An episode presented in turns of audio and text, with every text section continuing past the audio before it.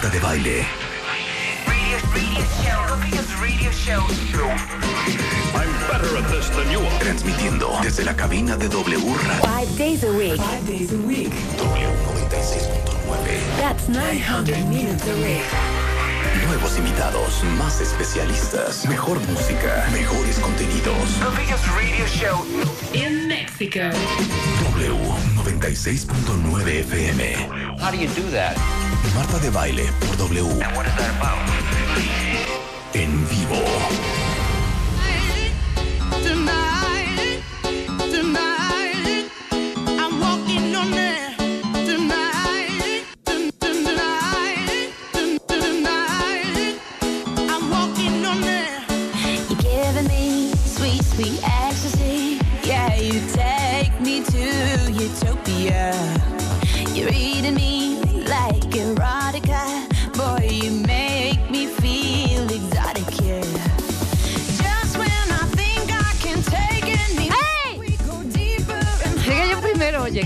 Primero, llegué yo primero, llegué primero, yo primero, llegué yo primero, llegué yo primero, ¿De qué llegué yo primero. Rebeca? Aquí estoy. Claro que no. O sea, es el, el- el clásico Marta, amigo que- que quiere hacer el juego.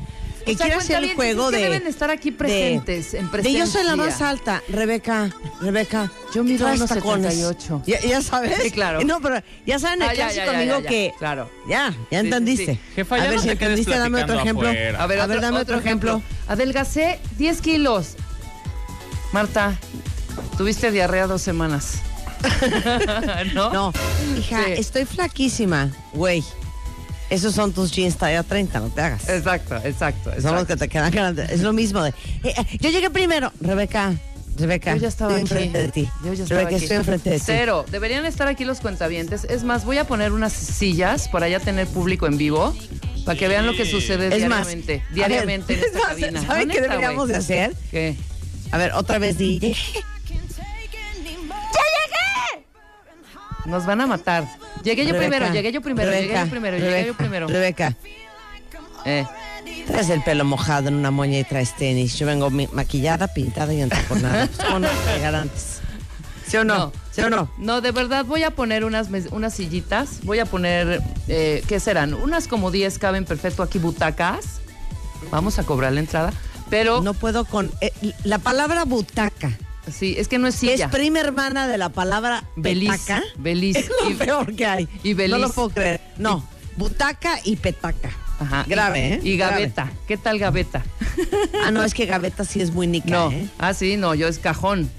O sea, en tu cajón. Sacalo de la gaveta, si ahí lo puse. ¿Dónde está el afocador? Jodido. ¿Dónde está el El afocador? afocador. ¿Qué En la el gaveta. afocador? El afocador es la linterna. Bueno, en Chiapas se dice, ¿quién lo anda? El afocador está en la gaveta. Oye, no. Pero voy a poner, de verdad se los digo, cuentamientos preparados. Vamos a ¿Quién tener. puso esta canción?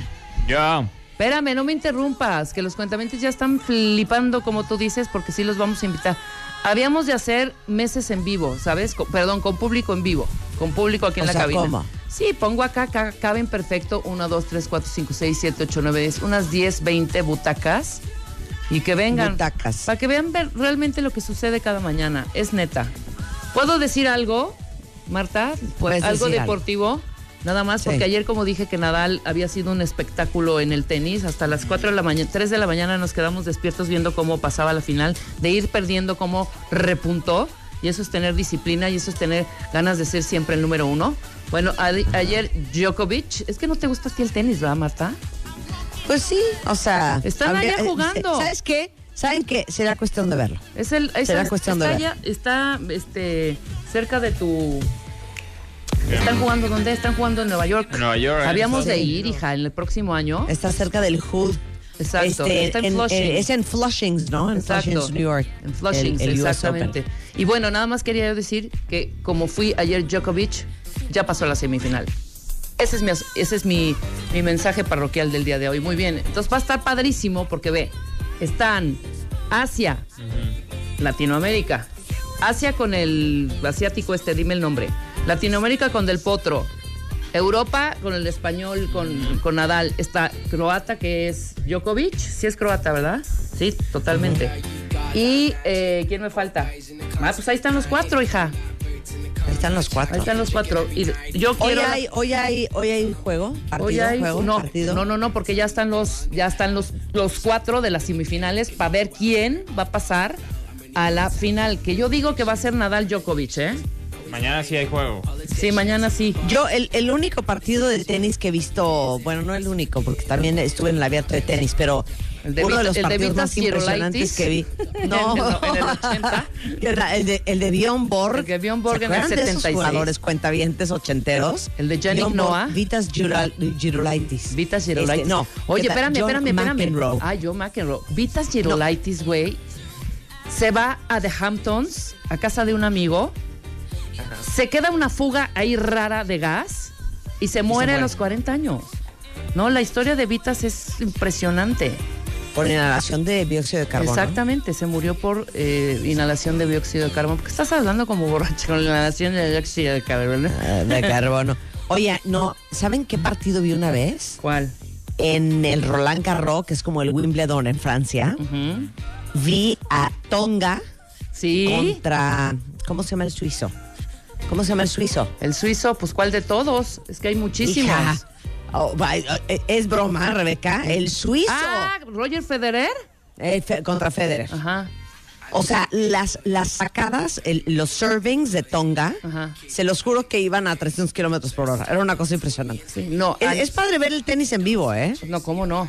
Pero Es imagínate, antier, antier que estaba Nadal contra el austriaco, contra Mil, eh, un austriaco buenísimo, chavito, 25 años. Nadal tiene 32 y Mil tiene 25.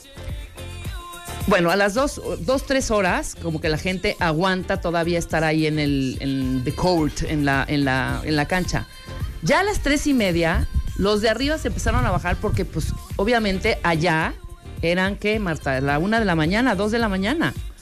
Se empezaron a salir, yo creo que terminaron de ver el partido en, en su casa, fueron, pero fue un partidazo histórico de Nadal, histórico en el US Open, de venir perdiendo 6-0, 6 a favor 1000 en el primer set, remontar Ajá. y ganar para ca- caer en la semifinal.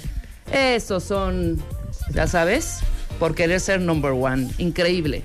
Y además una alimentación Eso que se va llama, una alimentación Sacar la casta. sana y una alimentación saludable y una alimentación que es la medicina precisamente de Nadal. Y es de lo que vamos a hablar hoy, precisamente con nuestro invitado especial del día de hoy, Mundial del Mundo Mundial, Marta. Universal Internacional, el maestro y que está, va a estar con nosotros, que es nuestro antropólogo, Nuestro pero sensei. nuestro, nuestro sensei en plantas medicinales, nuestro horticultor, pero por sobre todas las cosas, el señor Eric Estrada es el jefe de la comuna de los cuentavientes. ¡Qué bárbaro! Oigan, aparte hoy va a estar con nosotros el tiburón de baile también. Vamos a hablar de tendencias actuales para tu currículum, o sea, cómo se hace un currículum hoy y hablar de amor o de amores. ¿Cuál es la historia de amor que quieren escribirse con Tere Díaz? Si ya están en el mood de empezar a escribir su historia de la vida que quieren, ¿qué onda con el amor? ¿Cómo escribimos nuestra historia ideal? ¿Se acuerdan que mencioné a Tere Díaz en la conferencia del jueves pasado? Sí, claro. De que si una pareja no te suma y al contrario te resta, pues a comprarse unos tenis y a salir corriendo. Pero a ver, quiero otra vez la canción, súbele por favor. Súbele. Huele, huele. Eric Estrada, ¿a ti no te da pena pro- haber prometido unas parcelitas allá en Hidalgo para hacer nuestra comuna y que no hayas empezado a hacer nada? Hace como cinco años, además. El, eh, eh, pues yo creo que van a ser por Texcoco. Por donde Ah, sí, sea. cierto. Tienes toda la razón. Tú prometiste cinco acres en Texcoco que ibas a hacer una comuna. Yo dije que traía las hamacas de Nicaragua. Rebeca mandó a hacer las batas de manta y no has hecho nada. No has ni siquiera sembrado que un chayote, que un ejote, que unos chícharos. No han ni siquiera Eric. sembrado la hierba santa y relajadora, Doc. Ahí ¿Y vamos. dónde está? ¿Y dónde está la uña de león, la cola de caballo, el ojo de sapo? Ay. No es el ojo de sapo. ¿Cómo se llama la de Hierba sapo? de sapo. Hierba de sapo, La hierba claro. de sapo. Es que, Eric, explícale a los que son de nuevo ingreso nuestro proyecto de la comuna. Bueno, pues eh, durante un tiempo, que puede ser un fin Sí. de semana o puede ser una semana o pueden ser unas vacaciones, la idea es que que, que- que vivamos el, el paraíso terrenal.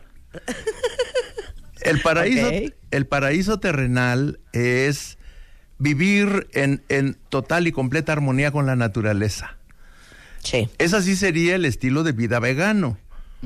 Porque podrías tú sembrar y cosechar de propia mano. Y, y- y, por ejemplo, ahorita a esta hora, pues ya, ya nos desayunamos unas frutas que fuimos a cortar a la huerta.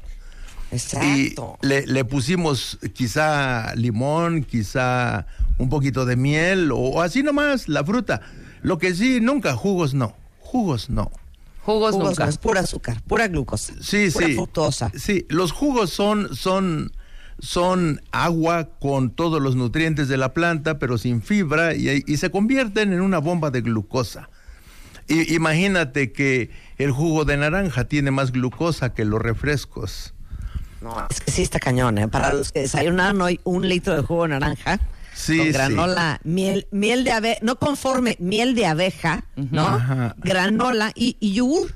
Oye, pero vendiste muy mal la comuna, Eric, sí te lo quiero decir. Así no se vende un proyecto. No, pues Te voy es a que enseñar. tenemos Te que cambiarle duro y tenemos que, que- que sumarnos aquí al equipo de Marta. No, a ver, les voy a explicar cómo es la comuna. cuenta. A ver, explica. En la comuna, necesito mi música, por favor. Ahí está, escucha. No se tienen que bañar diario. En la comuna. va a haber en la río. comuna. Va a haber río sí, ahí va a al haber lado. río. Pero de vez en cuando, un detalle, un baño de esponja. Segundo, no van a tener que preocuparse por la bota que combine con la bolsa, qué onda con el arete, onda mi faja, me tengo que poner este vestido. Nada de eso. Nada, Porque nada. todos vamos a estar vestidos iguales. Sí, más o Todos menos. vamos a traer un caftán de manta blanca. Divino. Así es. No importa si subiste tres kilos y bajaste cinco, no importa porque el caftán es unitalla, es unitalla el Claro. caftán. Después, no van a estar estresados, cuentavientes, tampoco. No van a tener que ir a trabajar corriendo. ¿Por qué? Porque su trabajo va a ser en la parcela de junto. Así donde es. usted tiene que ir a revisar cómo está el jitomate. De Entonces no se tiene que preocupar si perdió el transporte público, si hizo tres horas a su oficina, si hay tráfico y va a llegar y su jefe la regañó. Porque ¿saben qué? Nuestro jefe es Eric Estrada. Exacto. Y caminar de una parcela a otra no nos toma mucho tiempo. Y Ajá. aparte, vamos a comer sano, vamos a estar fuertes, vamos a estar tranquiles, tranquilos. En la tarde va a haber una fogatada, vamos a cantar canciones como, a ver, Rebeca, ¿cómo qué vamos a cantar? Pues no, puede ser desde el, el ave fénix. a ver, poco. pero cántalas, pero tipo, No sé, pondríamos letra ah, o en sanidad. Podemos hacer eh, este algunas cosas No, con podemos cantar algo No, en como- náhuatl, claro que sí, como, Marta. ¿Quién quiere dormir? Eso es como a las fogatas, pero La aquí paz esas son de un más niño citadinas. durmiendo. Yo digo que hagamos canto- cánticos náhuatl, cánticos mayas, ceremonias mayas que son tan lindas. Sí, sí. Todo ese tipo de cosas. Mucho copal, por supuesto. Tambores. Tambores, claro, Marta. No, no, no. Cuando vengamos a hacerla aquí en tu casa, un día, u- u- o- pero cada año, hacer una fogatada, entonces sí ponemos a mocedades. Pero mientras estemos en la comuna, nada. Puro tribal. De eso se trata, anda un poco Así, así. exacto, así va a ser. Sí, Exacto. Así va flauta, a ser. padrísima. Así va a ser. No, no es cierto. El, el- el doctor Eric Estrada está con nosotros el día de hoy. En verdad, sí es biólogo, tiene un doctorado en antropología, es fundador y coordinador del Diplomado Internacional de Plantas Medicinales de México en la Universidad Autónoma de Chapingo.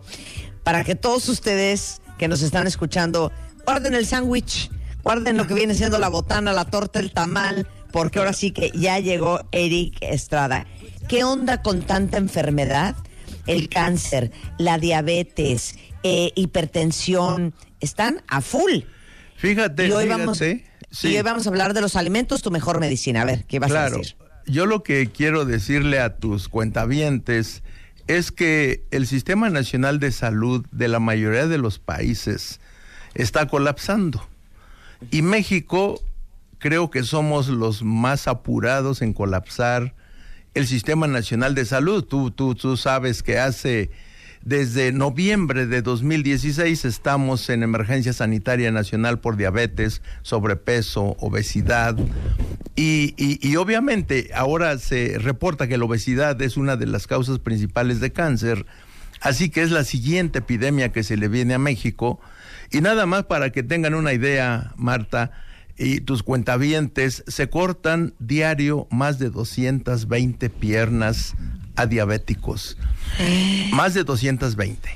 Y el 20% de las consultas de diabéticos en la primera consulta son programados para cortarles una pierna, al 20%.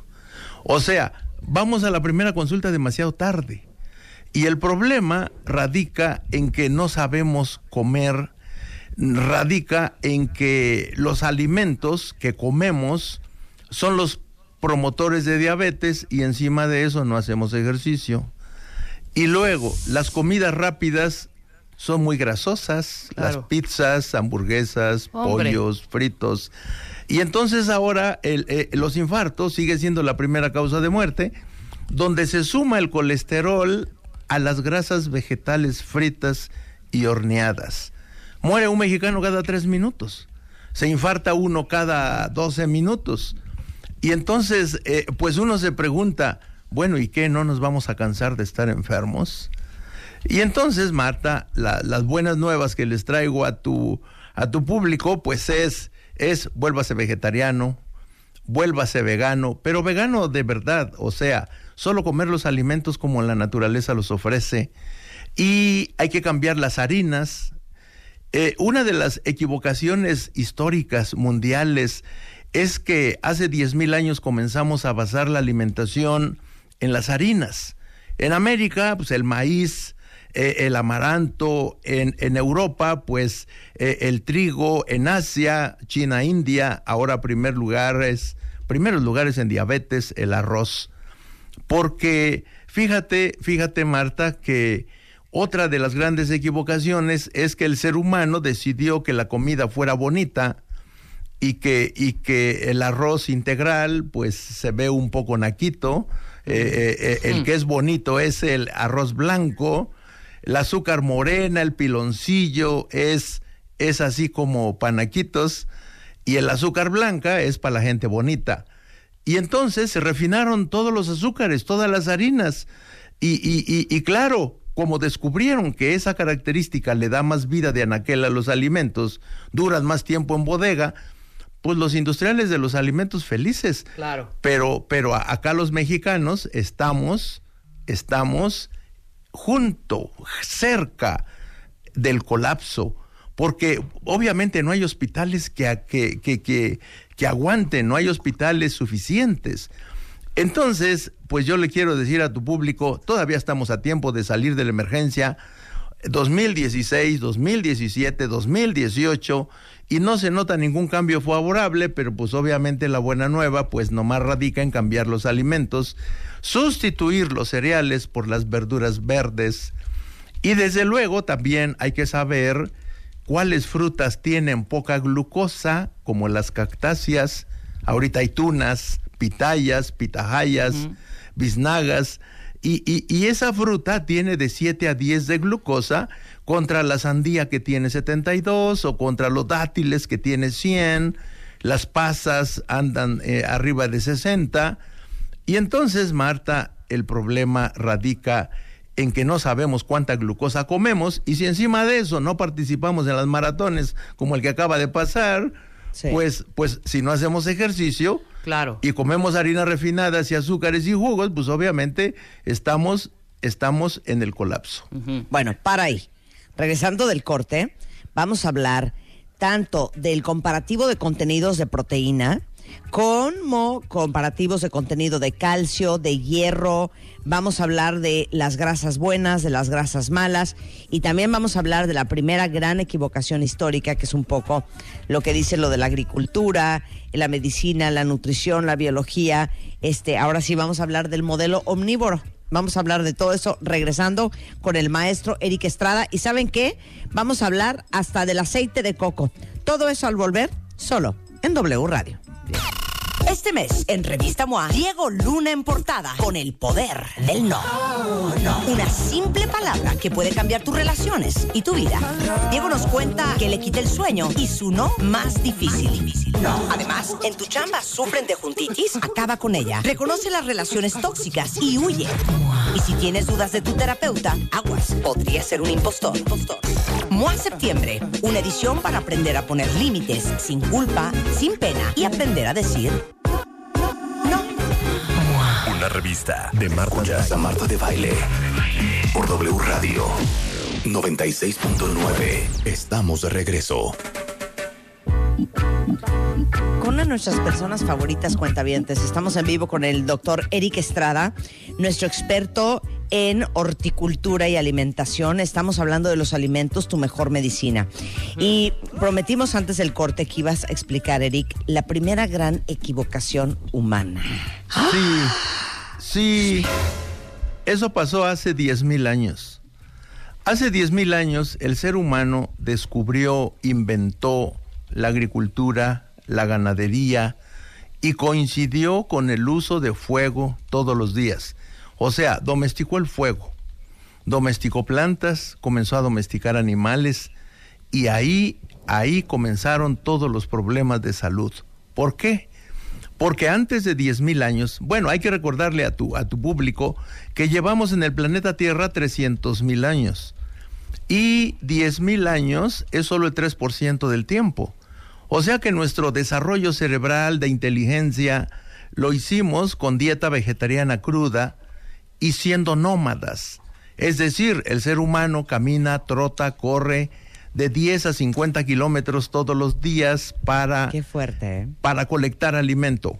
Por eso vemos en la maratón que corren 42 kilómetros y unos metros y, y- y corren, pues eh, el pasado fueron casi 40 mil. Ajá. O sea, estamos adaptados perfectamente para trotar diario 50 kilómetros, como lo siguen haciendo los tarahumaras Claro. hasta el día de hoy.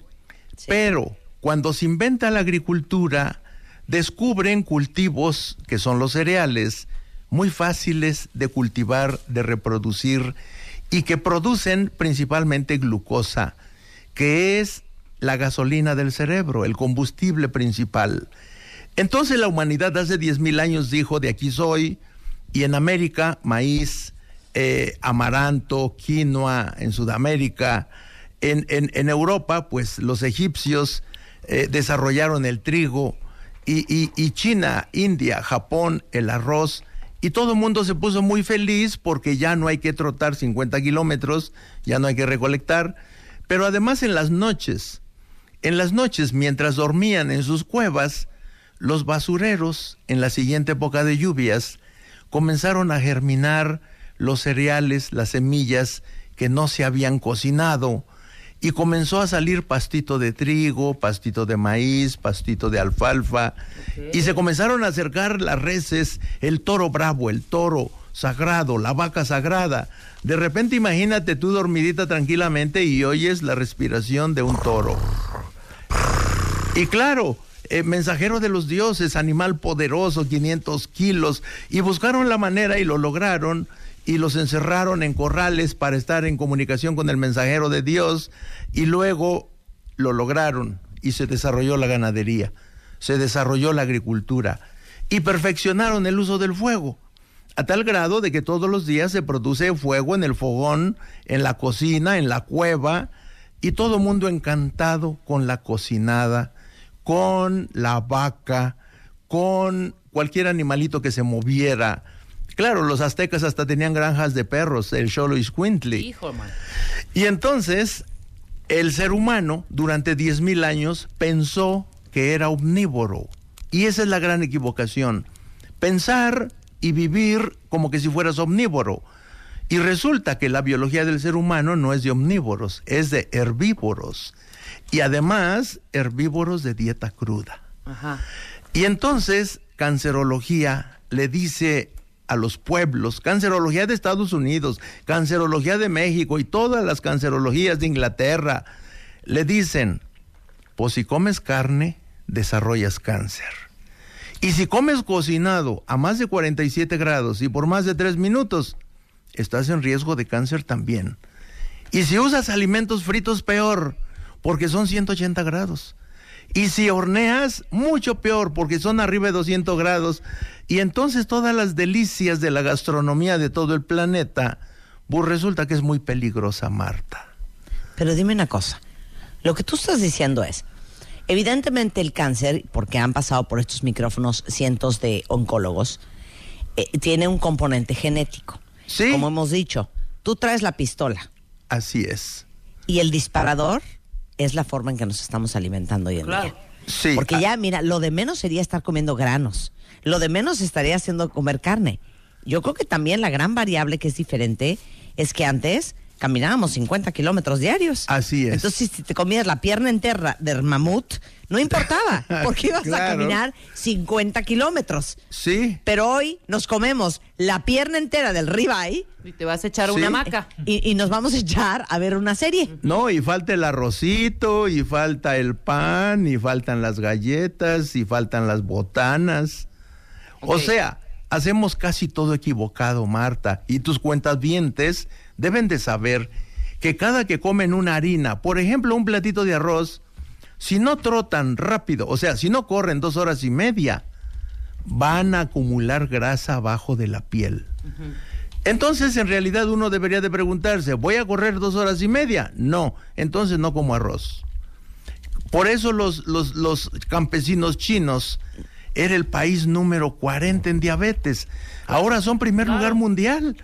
Porque ahora los chinos dejaron de ser campesinos, dejaron de trabajar 12 horas, se van a las grandes ciudades, se sientan en máquinas para coser ropa de muñecas o para hacer chips de celulares. En ocho horas ya trabajaron, ganaron mucho dinero, se compran un carrote y se sientan tranquilamente a ver la tele y desarrollan diabetes en seis meses. Y en México, pues eso, eso hemos estado haciendo también.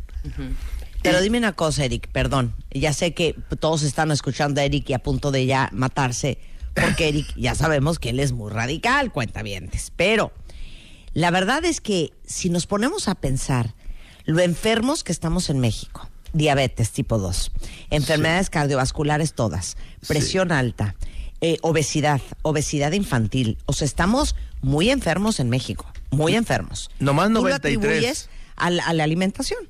Principalmente alimentación y luego falta de ejercicio. el, el 80% de los mexicanos no hace ejercicio. 80%. A nivel mundial es la mitad de la población que no hace ejercicio. En México es mucho más de la mitad que no hacemos. Bueno, yo sí hago un poco de ejercicio. O sea, debemos de hacer el equivalente a correr 10 kilómetros diarios como mínimo. 10 kilómetros. Imagínate.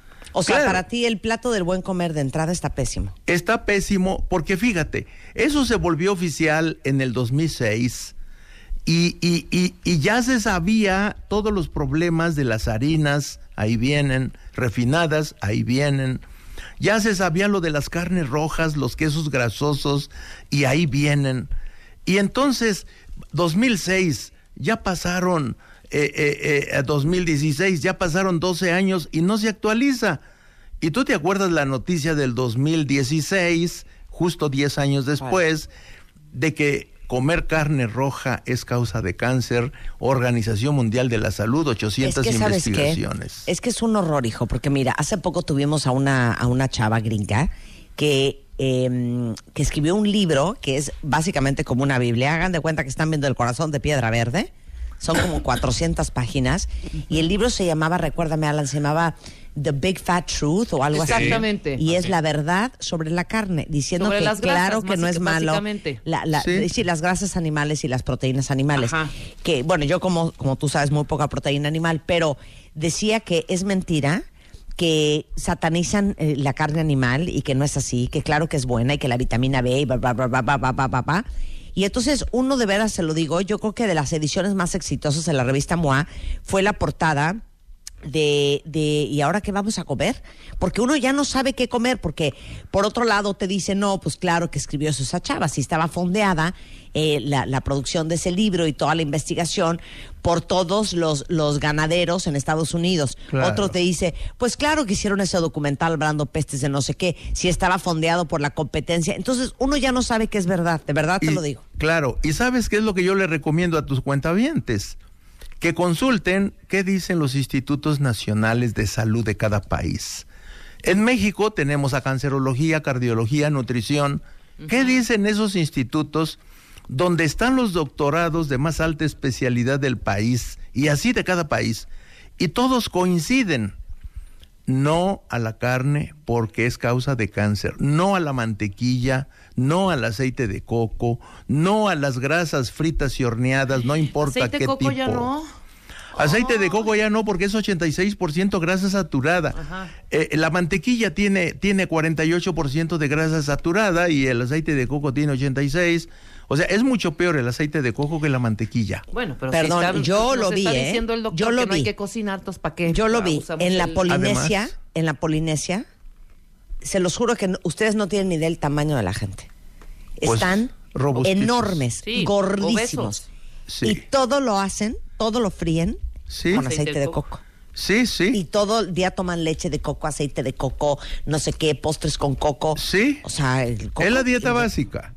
Y claro, ¿cuáles son las consecuencias? Mira, yo le, yo le digo a tus cuentavientes, si comer carne, lácteos, huevo, latas, aceite de coco fuera saludable, la sociedad mexicana gozaría de cabal salud. Y resulta que según el Instituto Nacional de Salud Pública de la misma Secretaría de Salud, dice que 93% de los mexicanos viven enfermos cuando llegan a la edad adulta y la mitad son hipertensos.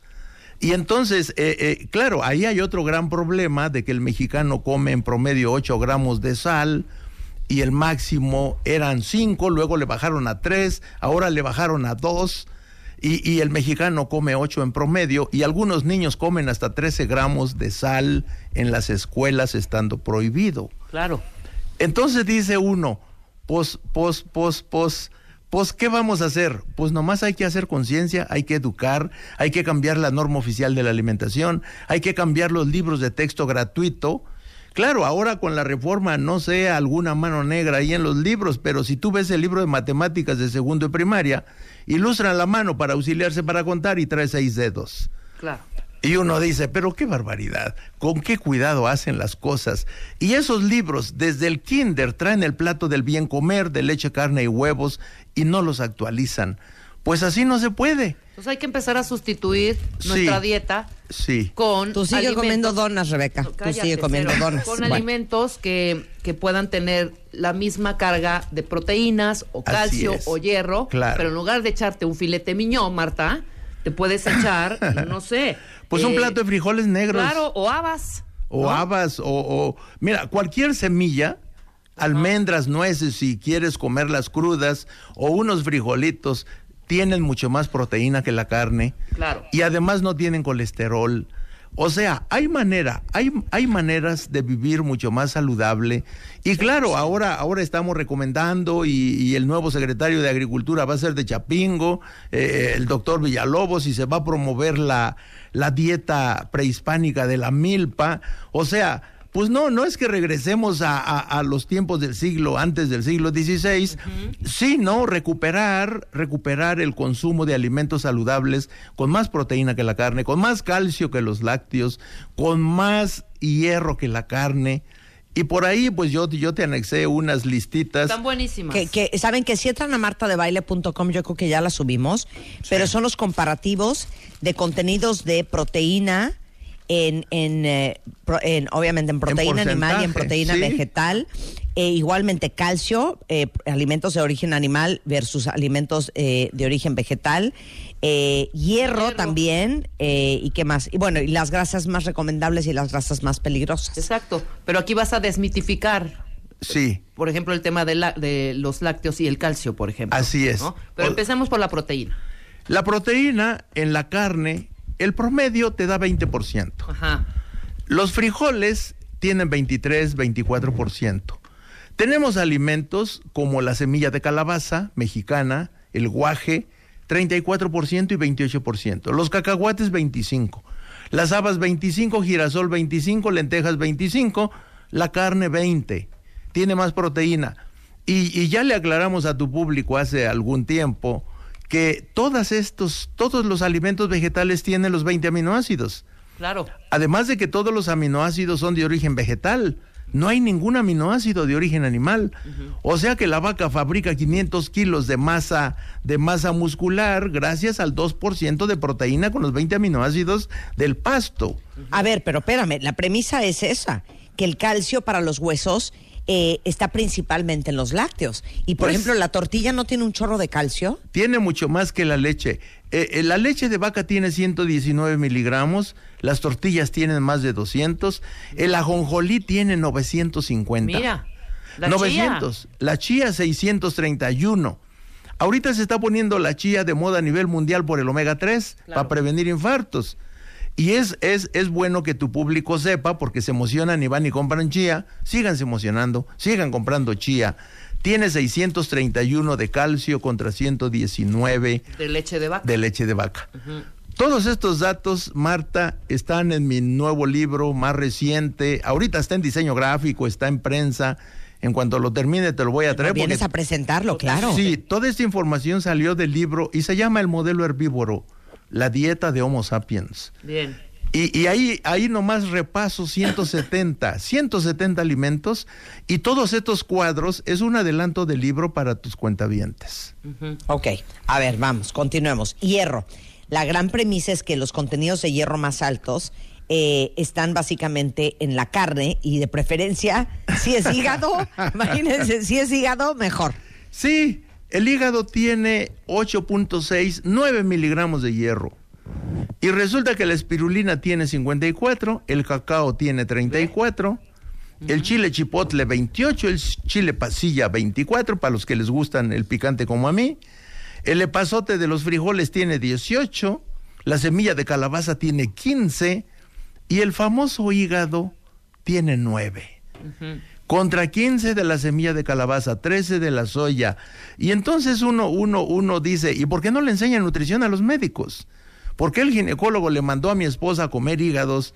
Pues le mandó a comer hígados porque no sabía que el cacao, los chiles, el epazote, la semilla de calabaza tiene mucho más hierro que el hígado de res, que es el que tiene más hierro de los animales. Exacto. Porque, porque después está la carne, porque dicen, échame un filete para hierro, tiene, do- tiene 2.3. O échame un pollito, 1.8. Y entonces, claro, eh, uno se va, uno se va con la mercadotecnia de los productores de animales que han sido muy eficientes para promover los alimentos de origen animal. Y mira, Marta, yo le quiero decir a tu público, los que están enfermos tienen que volverse vegetarianos a partir de hoy. Los que no están enfermos y son menores de 40 años Hay que prevenir. pueden prevenir si quieren. Porque fíjate que estadísticamente la salud del ser humano dura en buenas condiciones 40 años a pesar de una mala alimentación. 40 años en estadística. Y de ahí todo Des- en picada. De ahí se te, se te- Pues es cuando dicen, pues es que ya llegaste a la edad de los achaques. A ver, ahí te va una pregunta infernal. Ahorita que vamos a hablar de las grasas más peligrosas. Muchos dicen que es mucho menos nocivo la grasa de cerdo, la manteca de cerdo, Sí, que por ejemplo un aceite. sí, sobre todo si es de coco.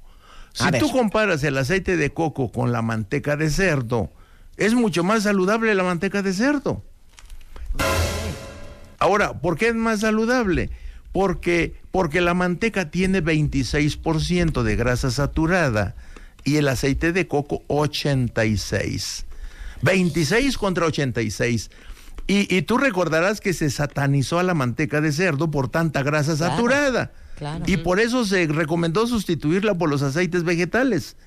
Ahora, un aceite vegetal se vuelve muy peligroso si lo calientas, si lo fríes o si lo horneas. Y no importa si es de oliva o si es de lo que sea. Coco, ajonjolí, aguacate, Todos, lo que sea. Todo. Si lo calientas, se vuelve más peligroso que la manteca, que la mantequilla, Bueno, que la síganse crema. comiendo su milanesa de pollo empanizada Claro, frita. no, no, no, pero espérate, hay mamás ahorita muy modernas, mamás que quieren, mamás que están en este rollo muy vegano, muy cero lácteos, que están dándoles a sus hijitos una dieta parecida, bebecillos, ¿eh? O sea, de uno o dos años. Sí. Y veo recetas en donde se incluyen, bueno, chía con un poco de miel y eh, un huevito, lo, lo, moli- lo batí y lo freí con un chorrito de aceite de coco, de coco, por ejemplo, ¿no? Eso es, eso es una bomba para O el sea, es una corazón. bomba.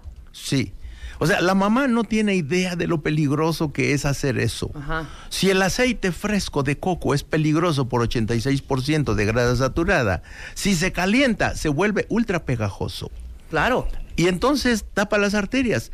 Por eso la mitad de la población de México tiene, tiene hipertensión. No más la mitad de la población adulta. Claro, el problema no es el aceite en sí, el No. problema es cocinarlo. es cocinar, Claro. freír, hornear. O sea, tenemos que regresar a los alimentos de la naturaleza. Y yo le he dicho a tus cuentavientes, ¿qué animalito cocina? ¿Ninguno? Ah, bueno, sí, uno nomás. Claro. Claro. A ver, para ahí, porque regresando del corte, ni modo, tenemos que hacer otro corchete. Sí, exacto. La diabetes, la segunda causa de muerte en México. Somos el país eh, que ocupa el segundo lugar en diabetes a nivel mundial. Nuestros hijos, los niños mexicanos, ocupan el primer lugar en diabetes infantil. Vamos a hablar de la diabetes y el índice glicémico, índice glicémico que a lo mejor nunca han oído de él, a lo mejor muchos de ustedes lo conocen, pero vamos a hablar justamente de el parámetro que mide la cantidad de glucosa en cada uno de los alimentos y a la velocidad a la que llega al torrente sanguíneo. Y obviamente vamos a hablar los promotores de la diabetes, los promotores del cáncer, todo esto con nuestro gran Eric Estrada en W Radio. Antes de irnos, anuncios parroquiales, cuentavientes. Les tengo una alegría que van a ser muy, muy, muy, muy, muy felices. Eh, para todos los que aman, aman y adoran, Palacio de Hierro. Les platico que ya llegaron todas las cosas de otoño y van a amar las colecciones este, esta temporada, porque me dio una vuelta a Palacio de Hierro justamente el fin de semana. Está inspirada en elementos de otras épocas con un giro contemporáneo. Para todos los que aman lo clásico, tienen que ver todo lo que trajeron. Tonos otoñales, pero grises, cuadros, flores invernales y además eh, tiene alegrías. Llegaron los días de moda y tienen hasta el 9 de septiembre para aprovechar seis meses sin intereses pagando con su tarjeta Palacio y hasta tres meses sin intereses con tarjetas bancarias. Entonces aprovechen, váyanse al Palacio de Hierro o a Palacio de Palacios, ¿verdad? Porque hay ahorita seis meses sin intereses con la tarjeta Palacio, tres meses sin intereses con las tarjetas bancarias y ya llegaron todas las colecciones de todas las marcas de otoño-invierno para que se den una vuelta. Y eh, justamente hablando del ejercicio, algo que promovemos aquí en W Radio, ya estoy casi convenciendo a Rebeca de que haga ejercicio diario. Si ya decidieron irse por todas las canicas y quieren cumplir su propósito de bajar de peso, o si la conversación con el maestro Eric Estrada ya los puso de nervios y ya quieren empezar a hacer ejercicio, pues Nelson Vargas tiene una gran alegría para que se pongan super fit y lleven una vida mucho más saludable. Si van desde hoy y hasta el 15 de septiembre, van a tener 85% de descuento en su inscripción y además cuando paguen cuatro meses de mantenimiento se van a llevar un mes totalmente gratis. Ya saben que Nelson Vargas van a encontrar eh, una gran variedad de actividades deportivas, todas con instructores y personal muy capacitado. No dejen de pasar esta gran venta de Nelson Vargas eh, hasta el 15 de septiembre. Toda la información en anv.mx o en el 5424-8400. Nelson Vargas, 40 años ayudándote a llevar una vida mucho más saludable. Y con esto hacemos una pausa. No se vayan más adelante. El tiburón de bailes en the house. Y Tere Díaz al volver. Este mes, en Revista MOA, Diego Luna en portada con el poder del no. Una simple palabra que puede cambiar tus relaciones y tu vida. Diego nos cuenta que le quita el sueño y su no más difícil. Además, en tu chamba sufren de juntitis, acaba con ella. Reconoce las relaciones tóxicas y huye. Y si tienes dudas de tu terapeuta, aguas, podría ser un impostor. impostor. MOA Septiembre, una edición para aprender a poner límites sin culpa, sin pena y aprender a decir Una revista de Marta de Radio. Escuchas Marta de Baile por W Radio. Estamos de regreso.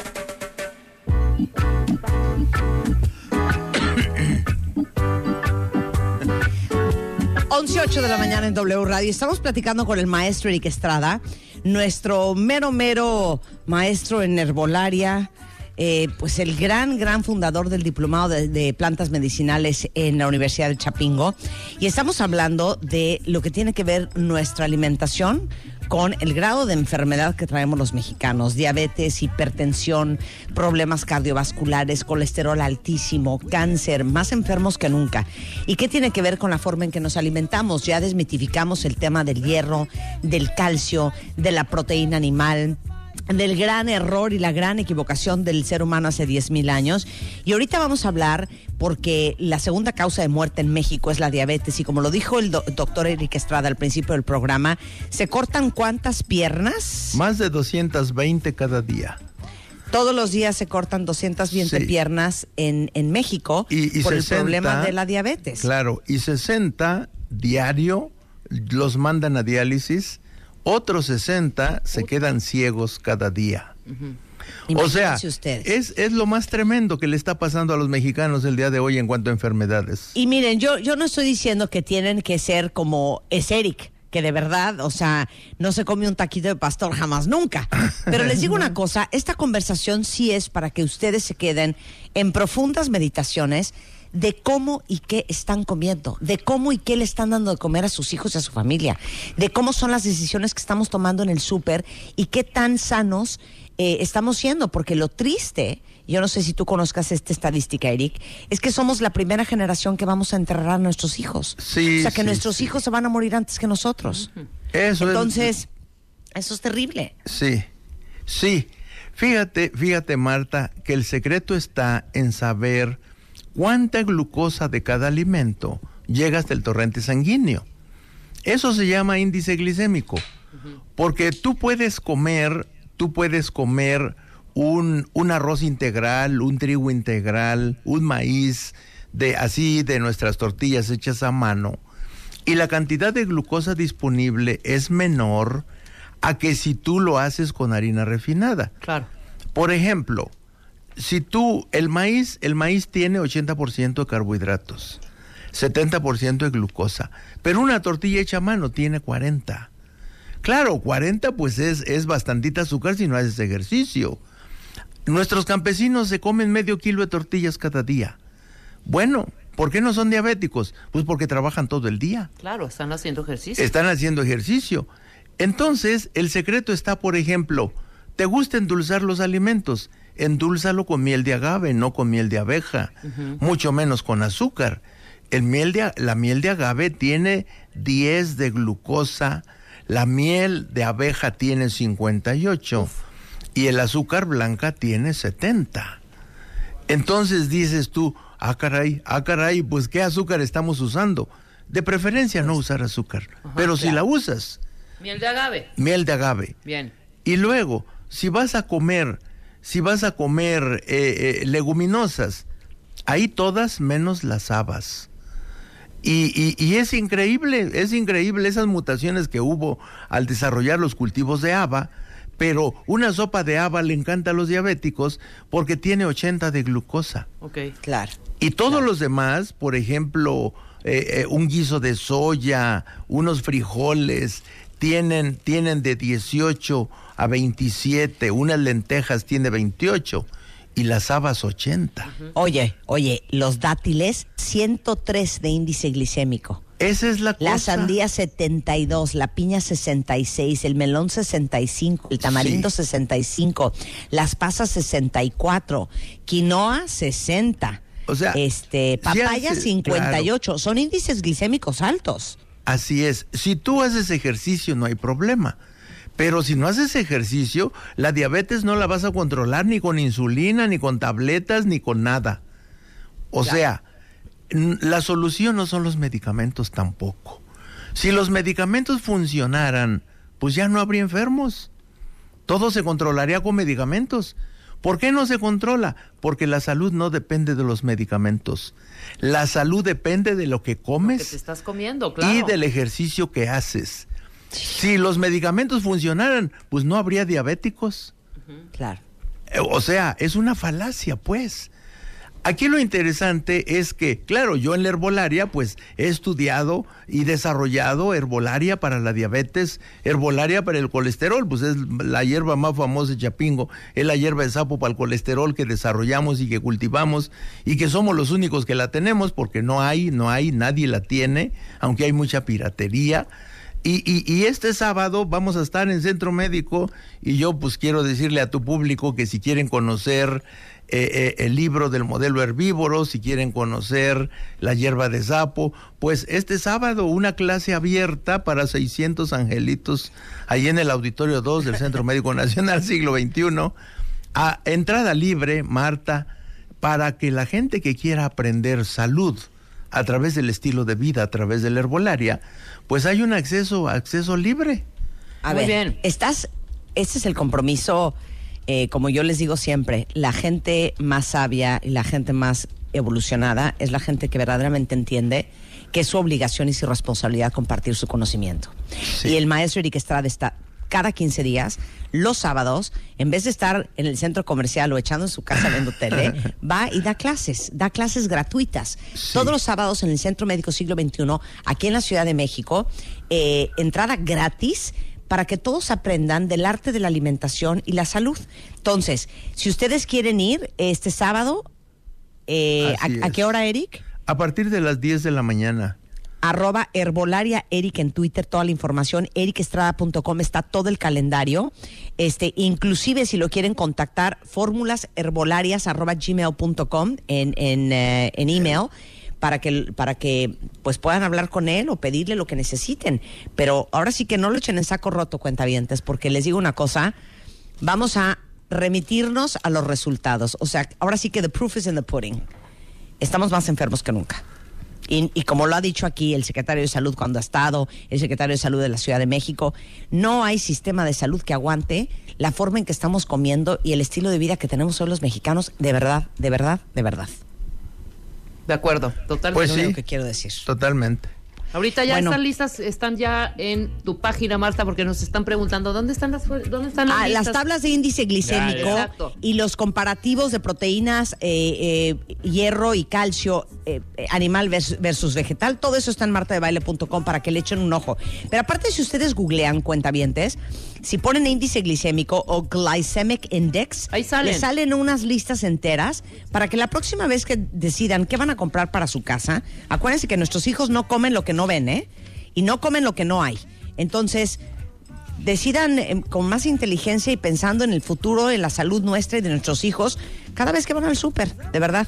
Muchas gracias, Eric. Un placer mercado. tenerte aquí como siempre. Al contrario, Y pues- gracias. Y pues ahí te encargo lo de la parcelita, ¿no? Sí, sí, seguimos, seguimos en para el nuestra proyecto. comuna, para Sí. nuestra comuna. Muchas gracias. Sí, cómo gracias. no. Muchas, Muchas gracias. gracias. Muchas gracias. Muchas gracias, Eric Estrada, nuestro maestro horticultor por excelencia en W Radio. Bien, y traes tu libro, Oye, ¿eh? Sí, eh, sí, sí. ah, y en cuanto esté el libro vienes a presentarlo, ¿eh? Así es. Ya Bueno. mero.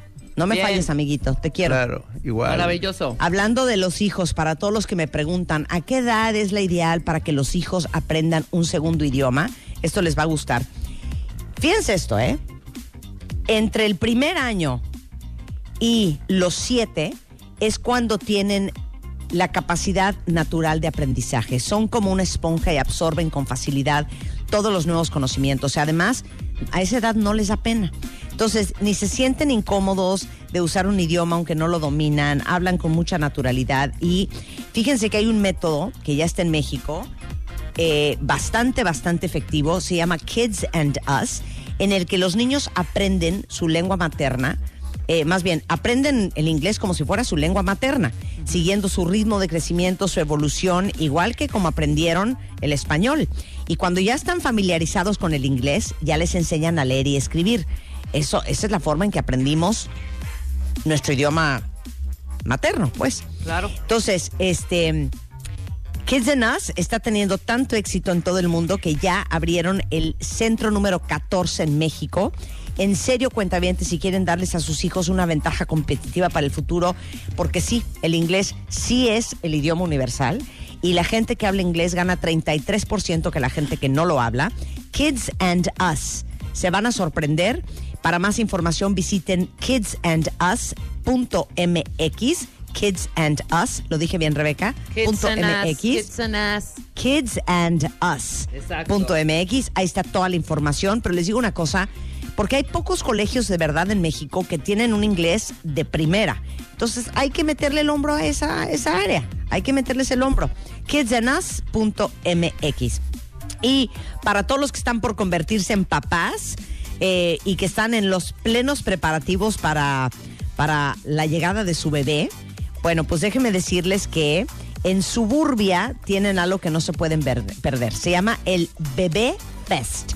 Y además de que tienen buenísimos precios, tienen descuentos especiales en ropa y accesorios para bebés. Así compran todo lo que necesitan y no tienen que gastar de más.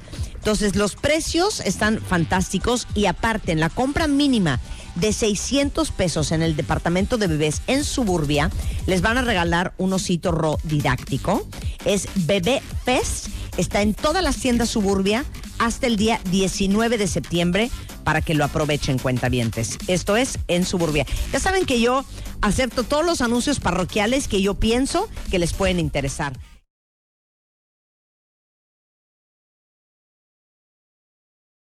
Venga, Roberto. Somewhere beyond the sea, somewhere waiting for me. Qué bonita canción esa. ¿no? Oye, como que hace mucho no venías al programa, ¿no, Chaparrito? Que hace mucho que no me invitabas. Tras de que se te bien, paga en euros y se te paga un dineral. Sí, sí, sí, cómo Exacto. no. Se me paga con, con Benito Juárez. Por lo menos ahora ya es más.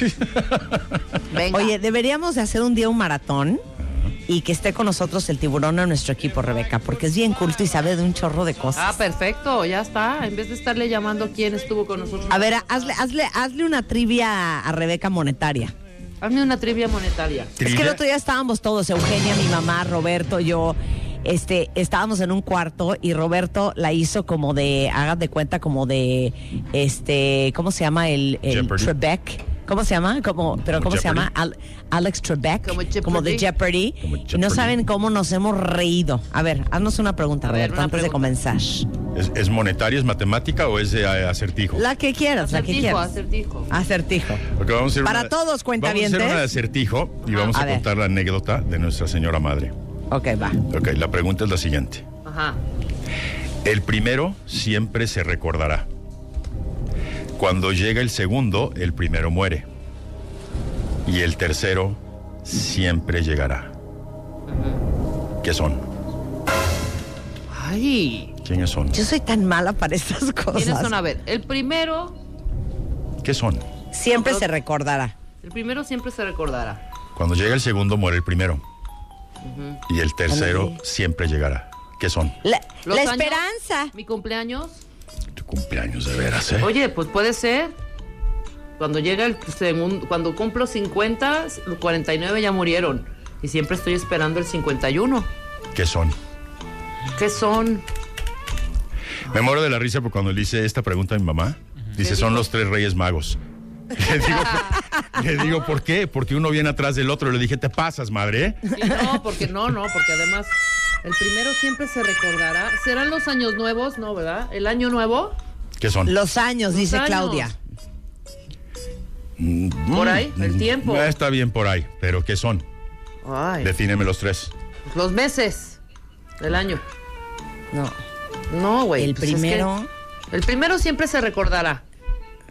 Cuando llega el segundo, muere el primero. Y el, tercero, siempre, llegará. lleg- siempre llegará. Ay, los novios. ¿Tú ya te la sabes, Marta? Co- Cero. ¿Cómo No sabes, acuerdo, cómo no sabes si, el, si el tercero va a llegar siempre? Ay, porque Exacto. siempre llega, ¿eh? Igual no te llega. Ah, a ver, a el ver. día Yar, noche. Yar dice, Yar dice. ¿No? Ayer, hoy y mañana. Pasado, presente y futuro es correcto. Mm. Ay, muy bien, Yar. Ese es de Yar Vargas, ¿eh? Dice Verónica, el pago. Dice Patti Chapoy, los hijos. ¿Pati, Pati Chapoy? Sí.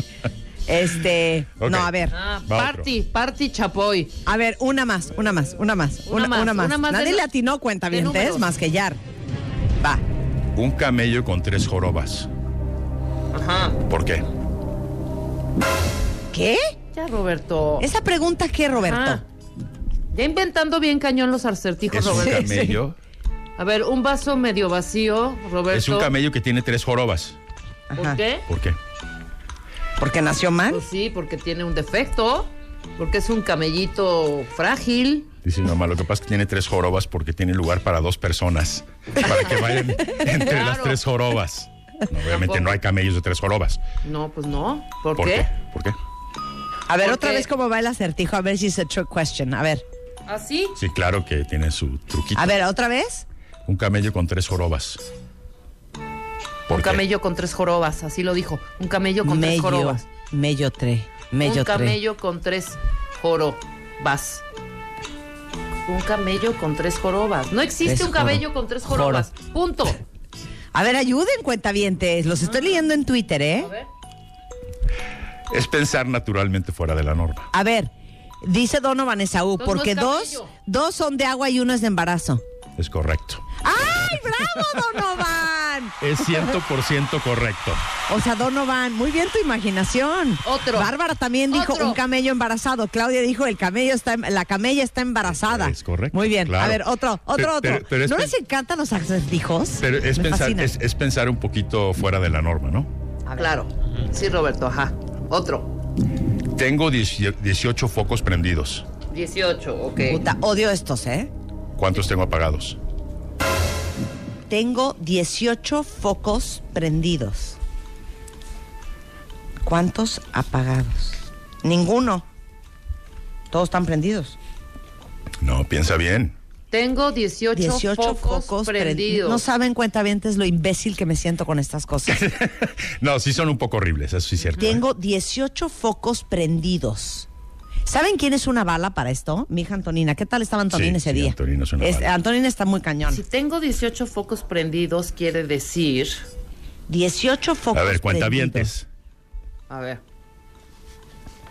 16 porque prendí dos. Es correcto. ¡Eso dijo Pacho! O sea, ni Yo pensé que lo habías tuyo. dicho tú. Pat Pastrana, cero, no soy tan inteligente. Pat Pastrana dijo 16 porque prendió dos. Claro. Muy bien. Ok, el último ya. El último A ver, para ya, irnos uno a más, corte. uno más. Está un limpiavidrios en el piso 38. Ajá. Se cae y no le pasa nada. ¿Por qué? Está un limpiavidrios. Porque ya estaba en el piso. Está un podrías en el piso. O sea, está en el piso 38. ¿Qué tal, Rebeca? Sí. Mi mamá dice que porque estaba muy gordo y rebotó. No saben la risa que es jugar esto con mi mamá. el- estaba un limpiavi- limpiavidrios. En el piso en el 38. piso 38. Ujú. Se cae y no se mata. ¿Por qué? A ver, cuentavientes. Porque unos, trae, O sea, porque trae el Qué arnés. vergüenza, ¿eh? hay unos cuentavientes que están bien vivos hoy, ¿eh? En el ¿Verdad que piso sí? 38. Trae un arnés. Se cayó, no trae arnés. Si trae arnés no se Por cae. eso, ya se cayó. Por eso el arnés no permite que te caigas. Si se cayó es porque no había arnés, Rebeca, no neces. Exactamente. Un limpiavidrios. Dice Sergio, porque se cayó en el mismo piso 38. No, pero tienes que especificar, Sergio. Exacto, tiene que especificar. Ajá. Ah, ya se me ocurrió. ¿Qué? Porque estaba dentro. Es correcto. Claro, Héctor Zúñiga sí le dio, dice, porque estaba limpiando por, Por dentro. dentro. Es correcto. Claro. Manda También le dio Carolina, también le dio Carolina. Hoy un día nos echamos Sergio. uno, pero con las buenas, ¿va? Oye, sí, vamos a hacer Oiga, qué una hora. diversión. O sea, no les encanta. Ay, mejor pero, hoy. pero qué tal, yo voy a contar uno rapidísimo, rapidísimo. De otros que no vamos a hablar de las actualizaciones del currículum por estar haciendo adivinanzas. Bueno, ya, ya, ya. ok, basta. yo uno y ya. Venga.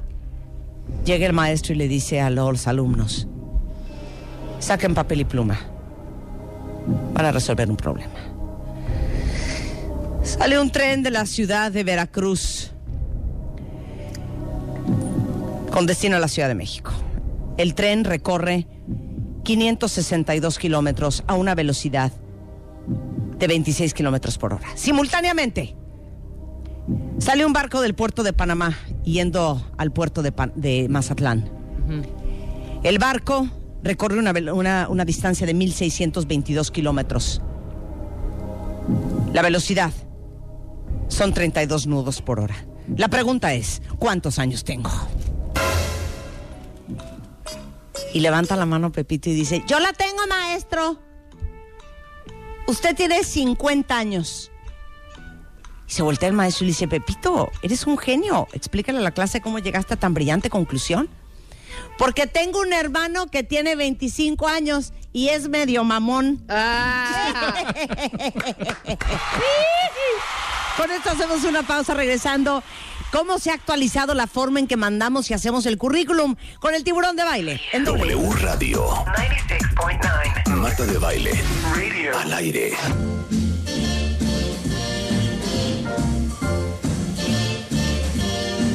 Somewhere beyond the sea, somewhere waiting for me.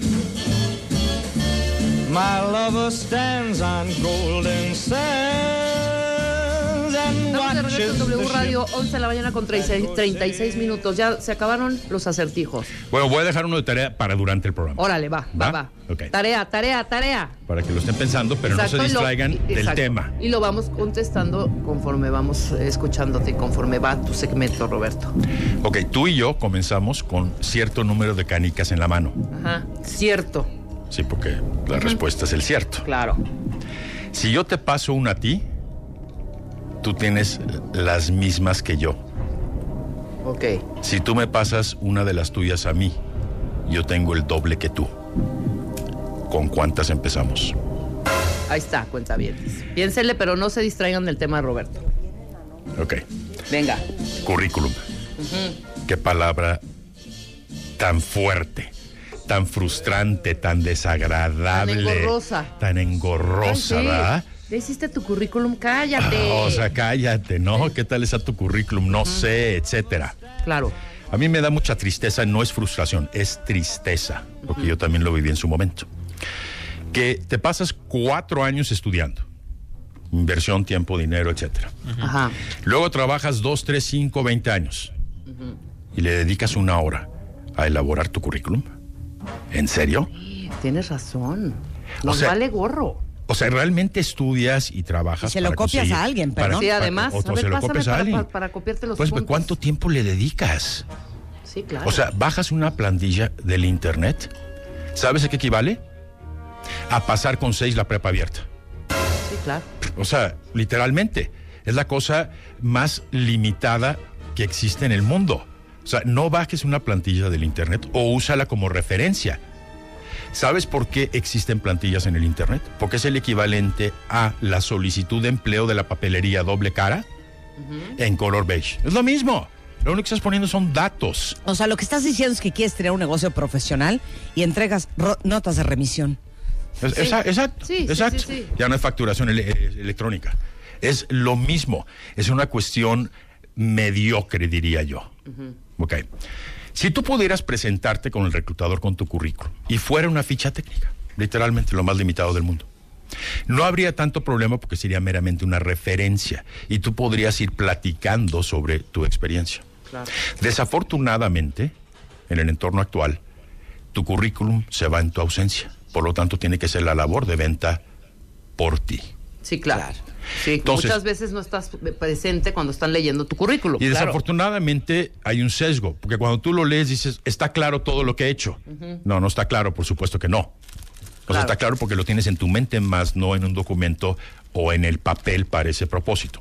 Una de las cosas que más frustra a mis clientes es, tengo tanto que decir, pero no sé cómo sintetizarlo o cómo expresarlo.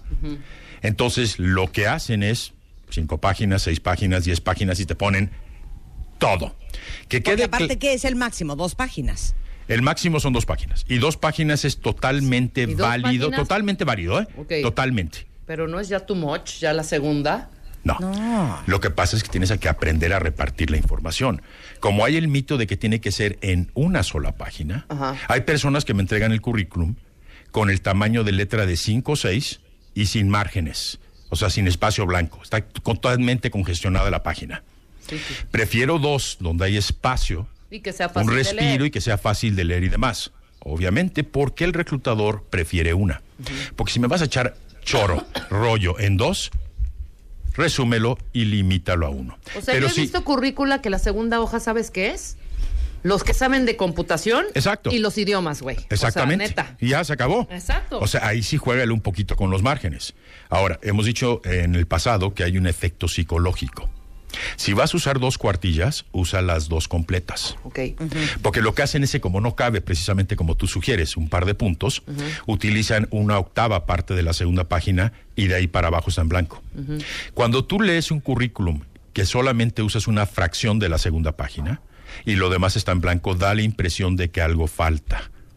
Eso es inconsciente.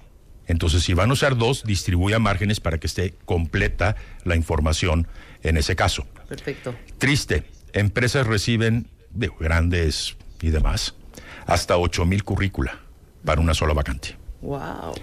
¿Cómo te Imagínate. distingues entre 8 mil Está cañón. personas? Qué perro. Está cañón. A pesar de que he dicho en repetidas ocasiones, no puede tener errores ortográficos. A la fecha, el 90% tiene un error. Y el 90 del 90, que es 81, lo tiene en el mismo lugar. Inglés. Desafortunadamente, el, Inglés. el- el autor se enamora de su obra.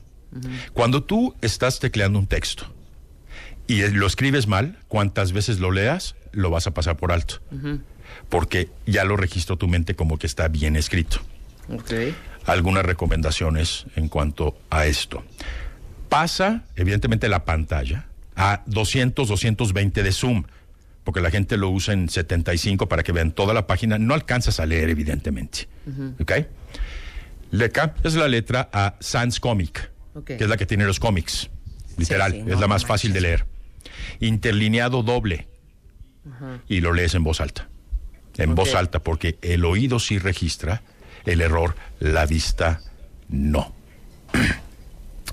ok, le hemos quitado tiempo al reloj. Antes le dedicaba un máximo de 30 segundos un reclutador a un currículum. Gradualmente ha ido bajando.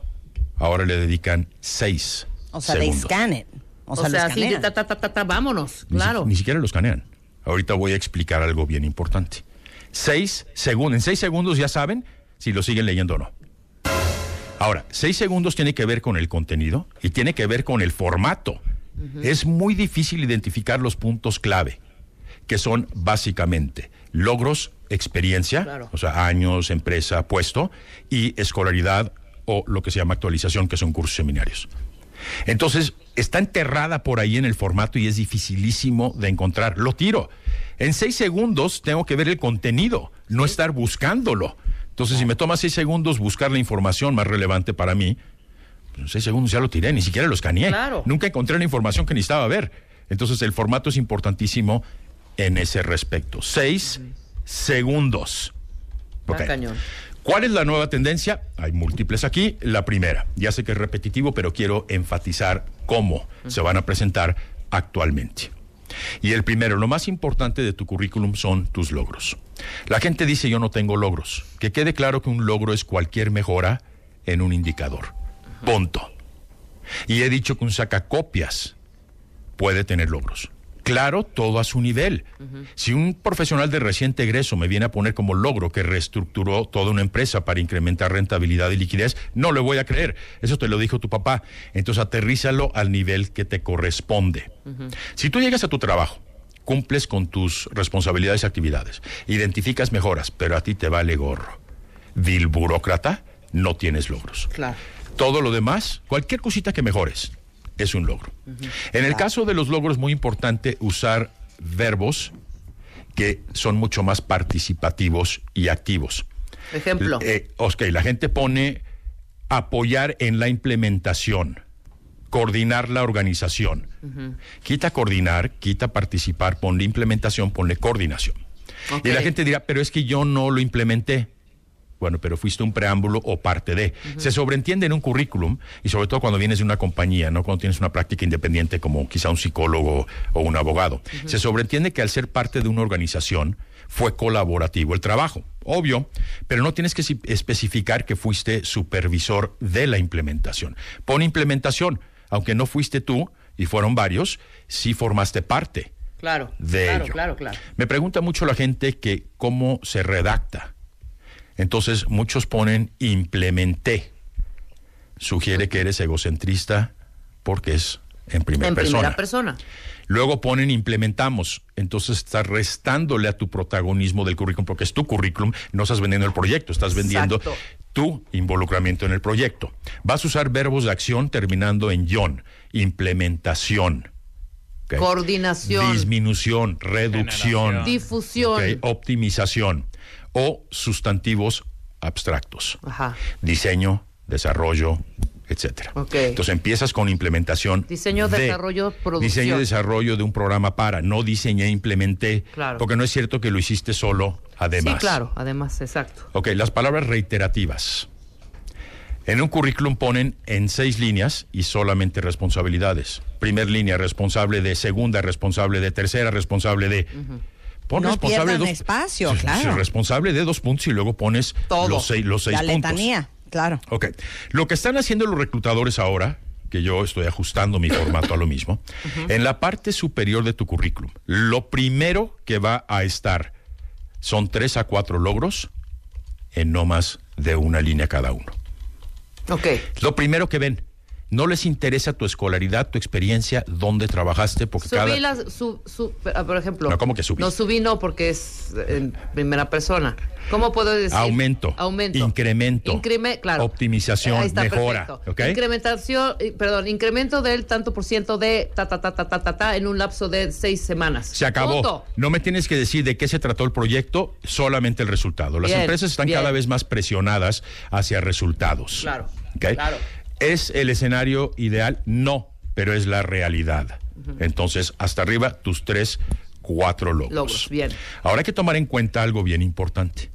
La gente escanea, peina, como tú sugeriste, un texto de la parte superior izquierda a la parte inferior derecha. Es una diagonal.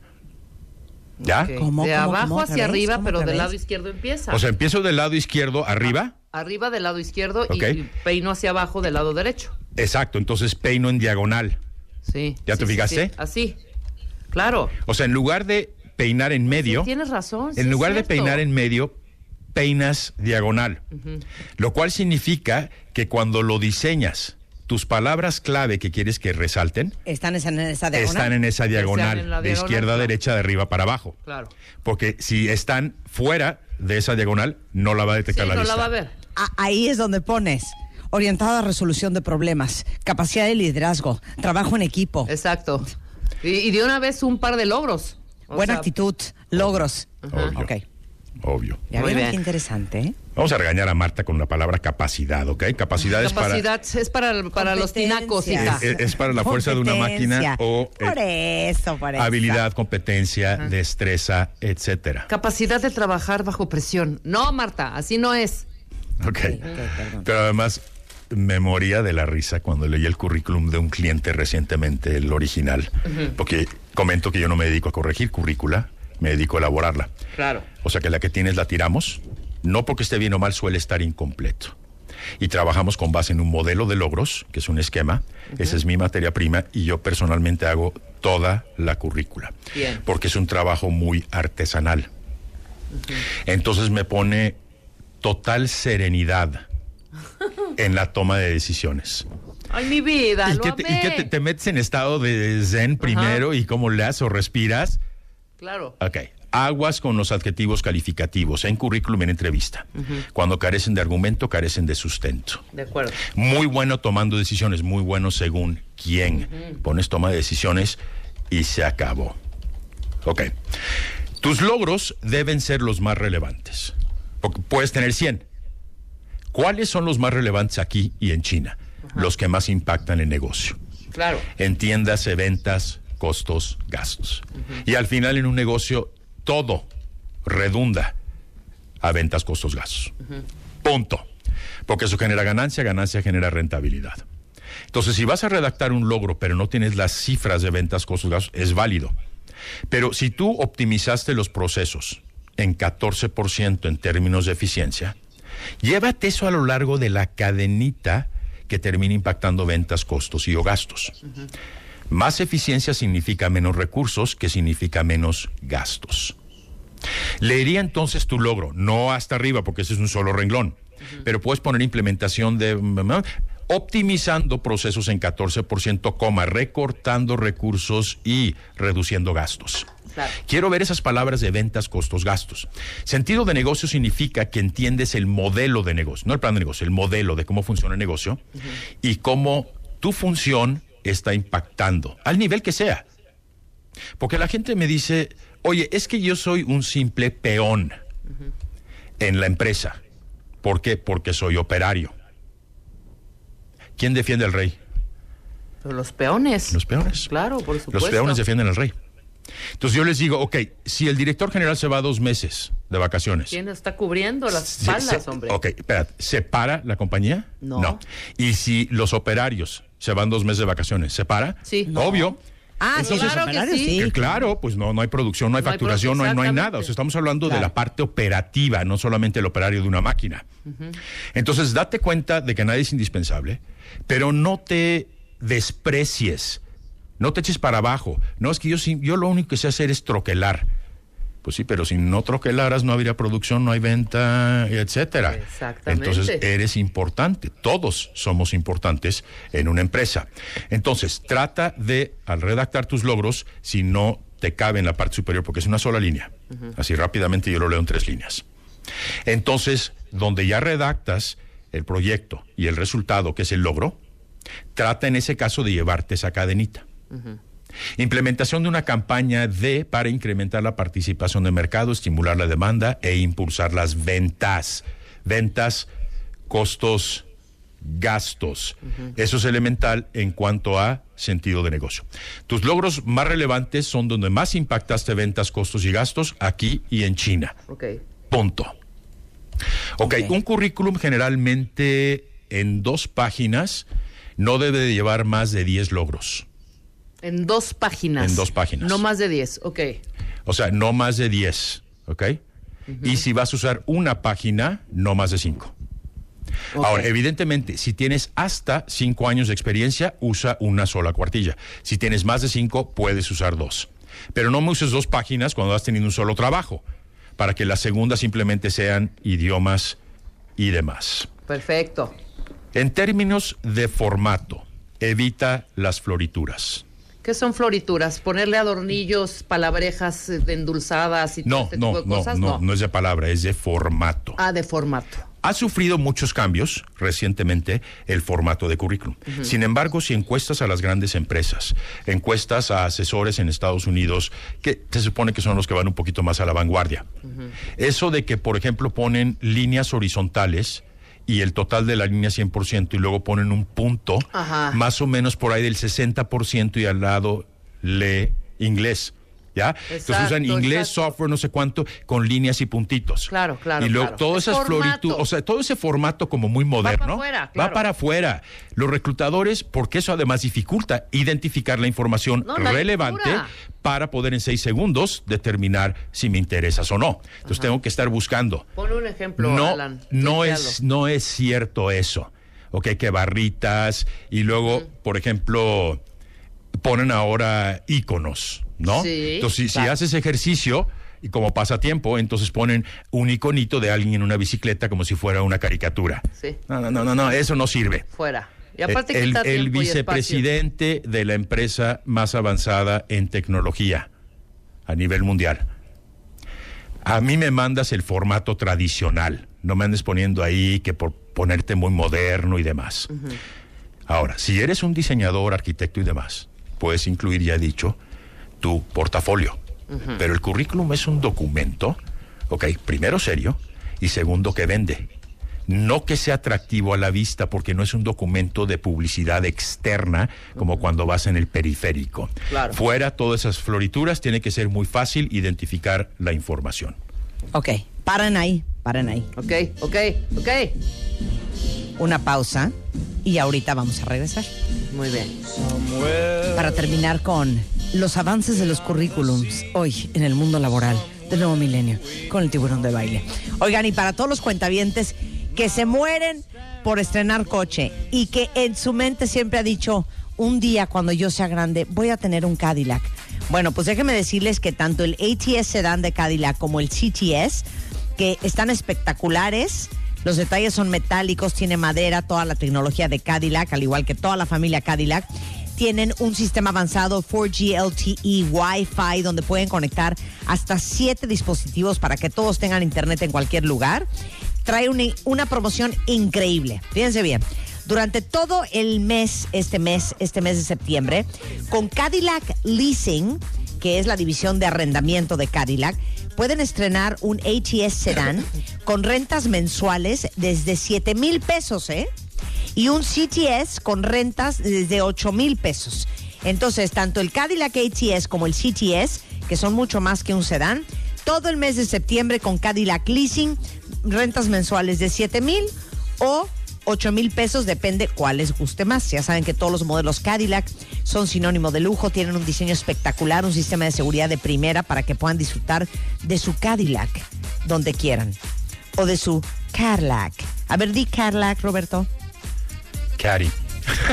Cadi. Así que, que Cadillac. disfruten su Caddy. Es, es, Es yo- Cadillac. es- es- ¿Cómo se dice? Cadillac. es, ca- Cadillac. es Cadillac. Cadillac. Es Cadillac. Cadillac. Y Rebeca dice Cadillac. No. No, es que en inglés muchas veces te comes las letras.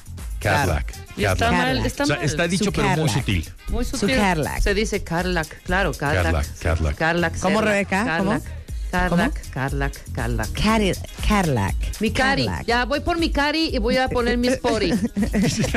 Se acabó. Exacto. Bueno, aprovechen esta alegría en cualquier distribuidor autorizado Cadillac o entren a cadillac.mx. Ahí está toda la información de esta gran promoción. Todo el mes de septiembre, el ATS Sedan y el CTS de Cadillac. Con esto hacemos una pausa y ya regresamos, no se vayan. 96.9 Escuchas W a Marta de Baile Radio. por W Radio. 96.9 Hacemos una pausa.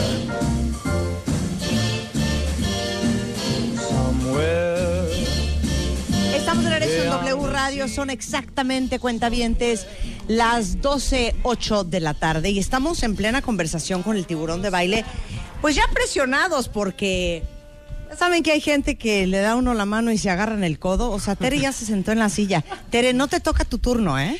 Me, me invitaron y yo, este, sí te odio un poco, pero también te quiero, ¿eh? Pero ¿saben qué? Lo más cool de todo es que voy a obligar al tiburón de baile a que se quede en el segmento con Tere Díaz, que vamos a hablar sobre, sobre el amor. Que sobre el resuelve, amor. ajá, y que resuelva al final, Tere, el acertijo que al inicio de este bloque, no del anterior.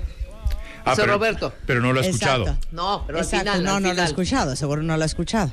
Bueno, vamos a terminar, estamos hablando con el tiburón de baile sobre las actualizaciones y las tendencias para los currículums. Currícules. Currículum. es que Tere y yo nos vemos y ya nos empezamos a reír. Oye, No me voy a callar. ok, entonces para terminar, tiburón, ¿en qué nos quedamos antes del corte? Que el formato debe ser lo más simple posible para identificar la información rápidamente. Ahora, Exacto. en relación con redacción, desafortunadamente en español echamos un choro, ¿no? En lugar de cortar, editar. Entonces, aquí menos es más. O sea, traemos la costumbre desde Teotihuacán de O sea, colgar quisiste decir desde la era de los mayas y de los aztecas. ¿A eso te refieres Es con correcto, Teotihuacán? De colgarte hasta el molcajete. Sí. ¿Ok? Nada como Audrey Hepburn. Lo más simple y sencilla. Ok. En inglés es K-I-S-S, que es KISS. Keep it simple, stupid. O sea, Keep manténlo it simple. stupid, simple asshole. Todo eso significa que es. Eso significa manténlo simple. Estúpido es para que cualquiera le pueda entender. O sea, Claro. no O sea, ofensivamente, curr- ellos no, son no. ISS, Para CD simplicidad. para Para dummies, dummies. exacto. Exacto. Curriculay for dummies. Ajá, Sí. exactamente. ok, Ok. ahora, actualmente se ha modificado la tecnología, pero se sigue usando. Porque naturalmente si llega a 8000 currícula no va a haber una persona que lo lea todo. Entonces, las empresas ahora usan algo que se llama ATS, que en inglés significa Applicant Tracking System. ATS, que básicamente es un sistema de rastreo del candidato. Y lo que hace es que un lente inteligente escanea tu currícula en busca de ciertas palabras. Entonces, evita evidentemente logos, por eso es que es tan poco atractivo un currículum con florituras y con iconos y demás, porque el ATS no lo reconoce y no uses líneas porque tampoco lo reconoce. Bien. Por eso no le dieron el trabajo a Rebeca, porque el HIS no reconoció la palabra toqueante. ¿ah? Toqueante. Ay, gracias, gracias. La palabra toqueante. Gracias por la es-. Eso no lo reconoció. Y además usé un formato con eh, marquito. florituras. ¿Te acuerdas del flo- la flo- uno que había tenido un marco?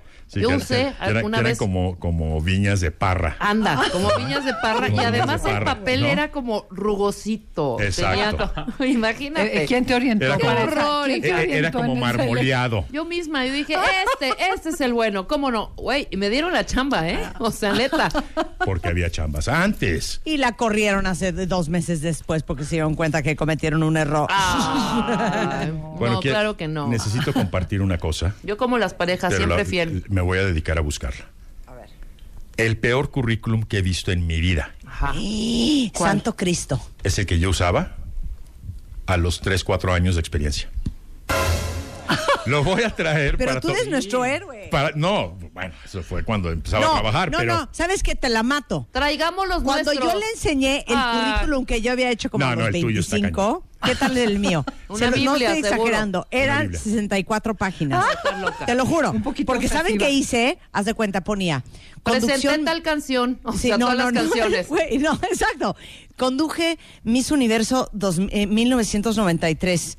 Siguiente página. Miss Universo 1994. Ajá. Siguiente página. Miss Universo 1995. Siguiente página. Grammys 2001. Siguiente página. Óscares 2002. O sea, iba poniendo Auxilio. evento por página. Auxilio, sí. Bueno, Era como diario, como diario. búscalo y si lo tienes en formato, porque yo ya no Oye, lo tengo, era traigamos floppies, currícula, nuestro currículum. Sí, para carcajearnos. Va. para, para carcajearnos.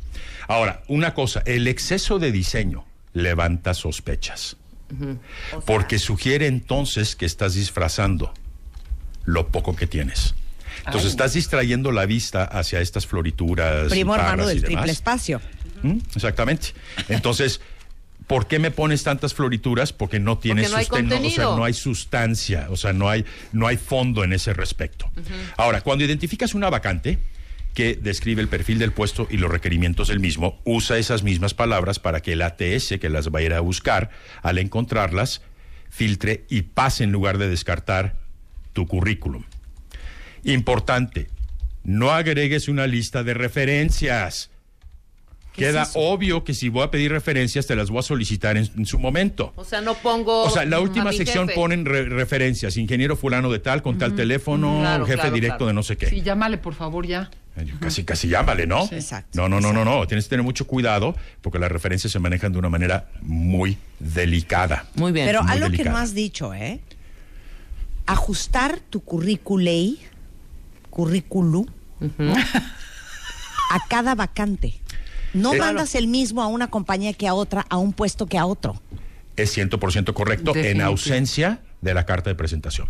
La carta de presentación es elemental, porque la que yo manejo no es un machote, sino lo que hace es previa investigación de la empresa, elabo- elaborar y obviamente documentar tres propuestas o iniciativas Para esa compañía. para esa compañía. Claro. Exactamente, porque he dicho que es obligación del candidato explicarse, no la del reclutador entenderte. Bien.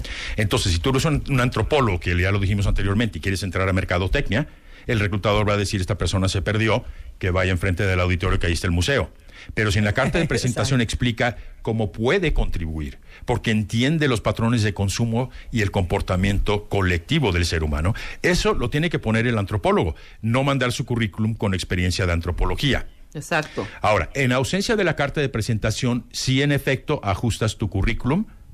A la vacante, más con el ATS.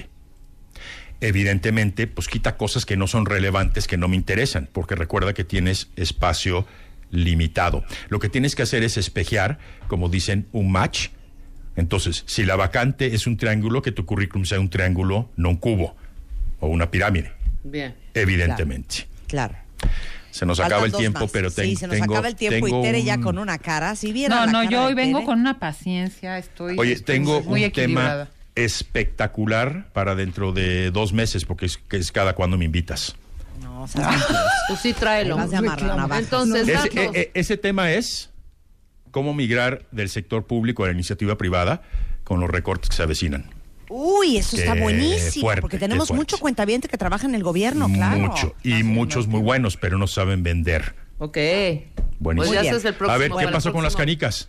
A ver, cuéntale a Tere para que Tere te diga. Bueno, no, espérame, espérame, déjame cerrar esto. Si ustedes les urge a Roberto de baile en su vida, y por cierto, ahorita me acaba de escribir un amigo por WhatsApp, me dijo, oye, tu hermano es un chingón, pásame su cel, ¿no? Entonces ya, se- ya te lo pasé. Se llama Jorge, nada más voy a decirte eso porque te va a buscar. Ok, Pero da- si todos datos de ustedes- contacto. A ver. 5294 1777, repito, 5294 1777, aclaro. El horario es de 11 a 8 porque trabajo tarde con clientes que a su vez están trabajando. Si no les contestan, dejen recado, por favor, claramente porque... Porque me mi- fui a comer. por- no, porque mi colaboradora les va a dedicar el tiempo que necesitan, entonces a veces está ocupada. Igual, igualmente pueden encontrar información en la página informes arroba robertodebaile.net. Informes arroba robertodebaile.net. Muy bien. Sí, porque no es punto .com, es punto Ok, net. Tere, ¿estás lista?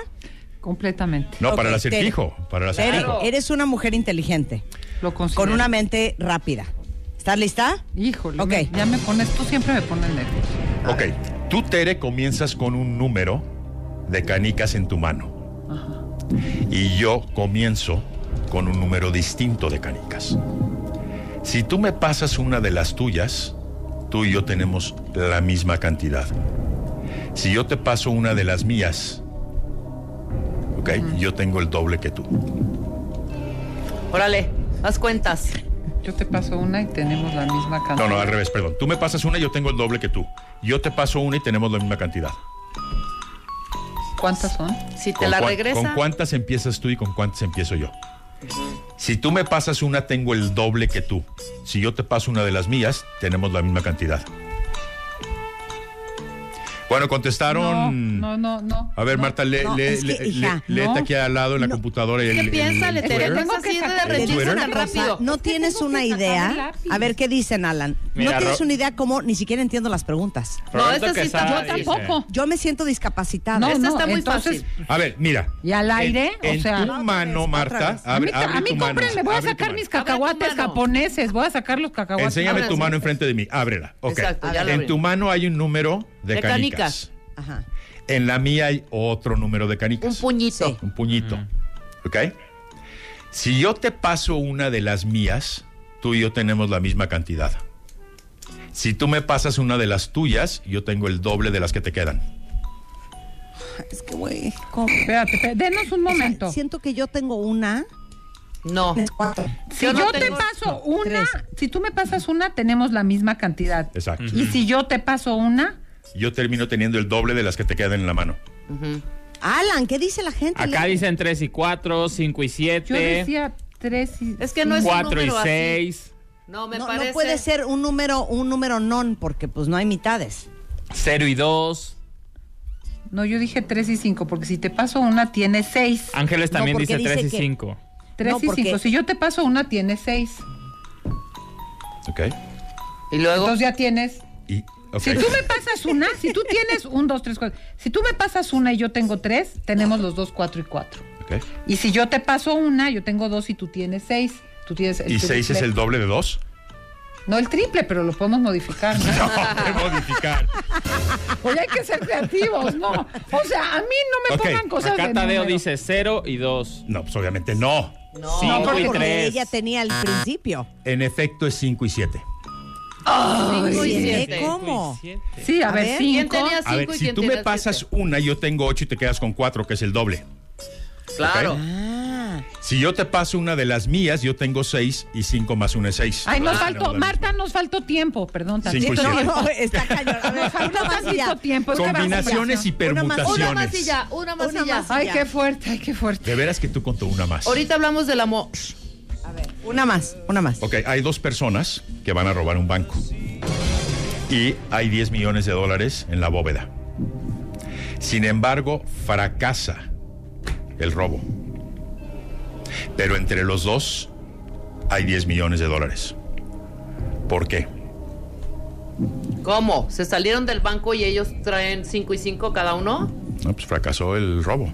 No, porque ya los ya habían robado antes otro banco. Tere, te pasas en serio. A ver, escucha No, bien. ¿sabes ver, por qué se escuchemos. quedaron con 10 millones de dólares?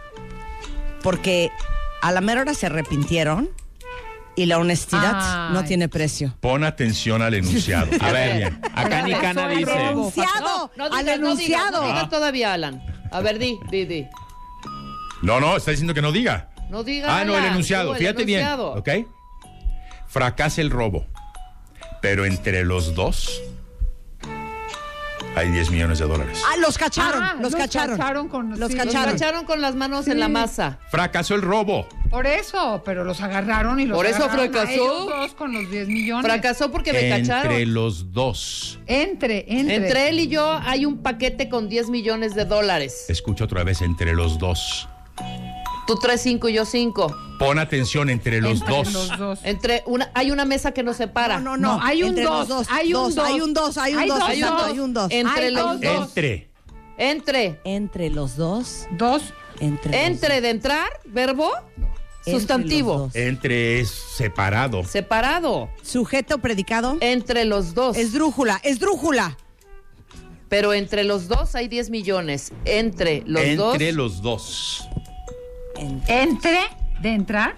No, entre No, de, de separar. De separar. No, ¿Te güey. pasas, En Tere? medio. Está cañón. Entre Oye, hay los que dos. participar. ¿Ya, ya- ya respondieron ahí? Ya, ya cayó. ¿Qué? Claudia dice porque se quedaron encerrados en la bóveda. No, no, no. Ah, No. Dijimos nosotros, Claudia. Eso dijimos que nos había, que lo habían, los habían cachado. Entre los dos. entre. Por eso, entre los dos hay 10 millones, quiere decir que si lo divides hay 5 tú tienes y 5 yo tengo. ¿Hay otra respuesta? Entre No, los dos. Falló el robo porque fracasó el trato entre los dos. No. No. Afuera del banco. ¿Cómo? Uno está parado en una esquina y el otro en la otra. No seas payaso, Ay, Roberto, no. es que también. ya, sí que- no. Roberto ya inventando qué? bien Yo cañón los, hombre. los- los- los- Son adivinanzas. las adivinanzas. No, ¿qué es eso? Yo tengo una adivinanza Yo para ten- Tere. Yo tengo uno para Roberto. No, yo tengo una para Yo Tere. mi autoestima Tere, está Te bajando. voy a no decir, voy a poder te voy a decir cómo son los acertijos de Roberto. Así son los acertijos de Roberto. Roberto, hay una hoja de papel. Esa hoja de papel tiene un círculo. Marta tiene otra que tiene un palo. ¿Cuánto vale ¿Quién cada los hoja? está espiando? ¿Quién los está espiando? Ok, entonces, bueno, te voy a poner uno más o menos No, fácil, ¿ok? no, yo tengo uno para Tere. Rápido, rápido. Si me bajan la autoestima, yo no voy a hablar ni del amor, ni de las canicas, ni de Tere. El de, lo- el de los focos, Tere. Marta, el de los Tere, focos. No, no, espérate. Sí. Tere, Te escucho. entra seco, sale mojado No, ese ya me lo y sé. huele a pescado. Y huele a Es una- pescado. El buzo, el buzo. buzo. A ver, que ese yo- sí me otro- lo sé. Es que yo sí Otro buceo. para Tere. Bueno, a ver, otro para Nada Tere. más para Tere. Eres de los lo focos. peor, ¿eh? El de los focos. Escucha. ¿A Que me cuánto- quieren dejar en evidencia. Oye, voy ganando cierta confianza del público. ¿A cuánto equivale la mitad de 2 más 2? Dos más dos es cuatro. ¿A cuánto equivale la, la mitad? De ¿A 2 más 2. Es cuatro a dos. Eh, ¿A cuánto, ¿A cuánto equivale, equivale? la mitad? De 2 más 2. Ah, la Dos mitad más de dos es uno. La Ajá. otra mitad de dos es uno. ¿A uno más uno? No, no. La mitad de dos es uno. Ok. Ahí No. voy bien. Sí. Luego, más 2 Tres. es correcto. Ah, La mayoría de la gente dice 2 Ay, porque suma Claro, 2 porque más 2 y la mitad. Claro, no, pues es lo que yo A ver, ¿Cuánto Tere. equivale la mitad de A mí 2 ya no me más preguntes. 2? A mí ya Tengo no me 18 focos prendidos. ¿Cuántos focos tengo apagados?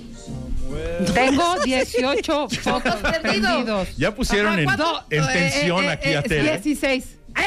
Ándale, muy bien. A ver, ¿por qué? ¿Por qué? ¿Por Porque dos apagados. Prendidos. claro. Prendidos. Ajá, sí. muy bien. Bueno, muy bien. Miren, Ay, Ahora ay, sí hablar Tere del amor. sabe al amor y Tere le sabe a la lógica. Pero no y a te la vayas, tiburón. Vamos a reír un poco. ¿De Sí, qué vamos no a hablar, vayas. Tere? Del amor en, eh, De que yo quería qué? decir, pero no me dejaron que el amor ex- no existe. Ya, De Teresa. que vamos a hablar de amor o de amores, porque el amor, el amor, el amor no existe. El amor per se. Así las cosas hoy en W Radio. Hacemos una pausa y volvemos. No se vaya. W Radio. 96.9. Marta de baile.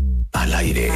Hacemos una pausa. 96.9. Escuchas a Marta de baile por W Radio. 96.9. Estamos de regreso.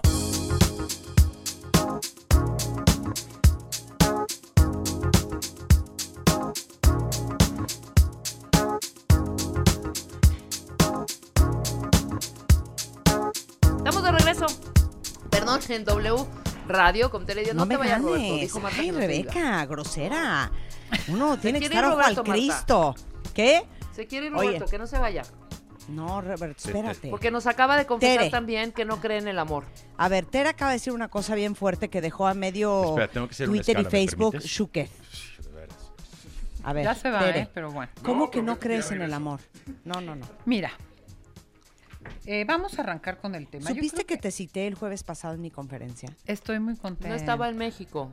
No Yo estaba sé. en México, pero me Pero enteré por dije- varias salas y me siento profundamente, eh, y lo estoy diciendo en serio, conmovida y agradecida y contenta.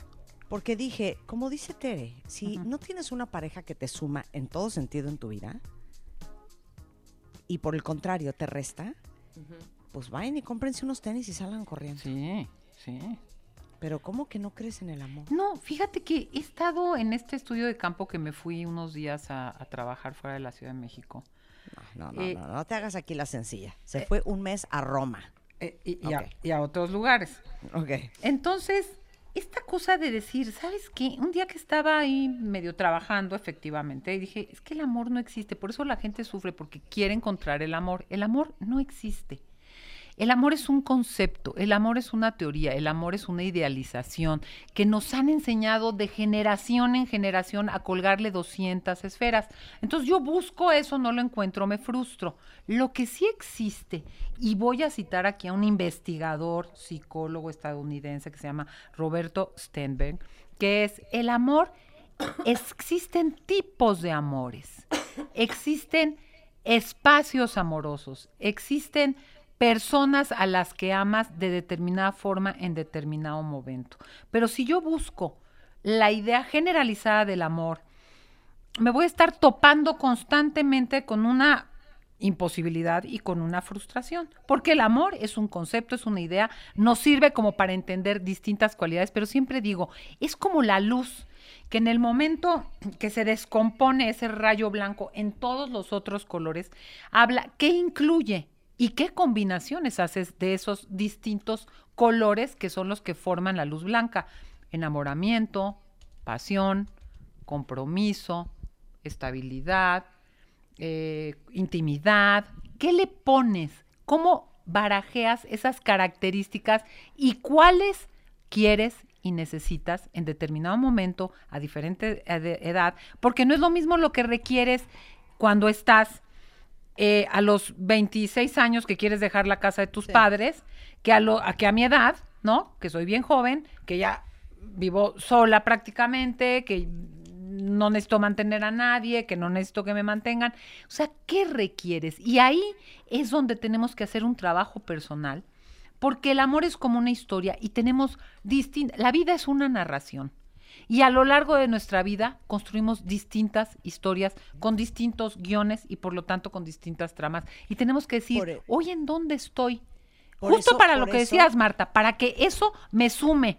Y no solo para que me sume, para que yo le sume al otro. Pero por eso eh, eh, yo cité también el, el día de la conferencia del jueves pasado de cómo lograr la vida que quieres, en la parte donde hablo del amor, cité a Ariel Grunwald, nuestro maestro de Cábala. Porque Ariel un día me dijo una cosa que creo que es un poco lo que estás diciendo tú. La mayoría de los seres humanos estamos en una relación con nuestro proceso. Qué interesante. Y yo me quedé así con cara de, ¿eh? Y cuando me cayó el 20 dije, claro, esto quiere decir que tú estás en una relación con una persona pensando que estás en una relación con esa persona, pero en realidad esa persona está contigo en una relación porque esa persona representa el proceso o la etapa del proceso en el que tú estás en tu vida y en Absolutamente. el que ella está. ¿Me, me explicó? No es una joya. Absolutamente. Es una Entonces, joya. Y entonces e- el grave error de no entender eso es que quieres estirar la, la liga, quieres que esa relación dure para siempre, quieres que esa persona no se vaya, porque no has reconocido que esa persona tiene una misión en tu vida y tú en la de ella, que a veces va a durar dos semanas, a veces o nueve meses, a veces años, y a veces para muchos, muchos, muchos años más y para toda la vida. Pero que esa persona está porque es parte de tu proceso. Marta, y te la pongo al revés, que si tú no tienes claro, no sé si es al revés, pero si tú no tienes claro, si tú te quieres encajar en una historia universal del amor y dices, pero ¿por qué no tengo ganas? Ah, llega mucha gente a consulta, es que yo eh, no tengo ganas de tener hijos, no me quiero casar y que seré rara, estaré mal, tendré algún trauma. O sea, es al revés. ¿Por qué no reconoces el proceso, los valores, los intereses, las necesidades que tienes en este momento para entender de qué se trata tu proceso y qué historia quieres? ¿Y qué persona es la ideal para acompañarte en esa etapa del proceso? En vez de meterte a un guion que no es tuyo, que hay guiones más populares, más generalizados, más comunes y corrientes, más aceptados incluso socialmente, que el que tú traes. Pero entender eso te permite pensar la vida como hay amores. Hay un escritor estudiante también de los procesos amorosos que se llama Willy Pacini, un italiano que escribió Los nuevos comportamientos amorosos, que dice, es probable, digo, tener 26 amores en una vida, puedes hablar de aventuras, romances, amoríos, pero amores, amores, él dice, puedes tener tres, cuatro a lo largo de una vida que corresponden a las distintas etapas. Y, o cinco, vamos a pensar ahora que la longevidad es lo de hoy, ¿no?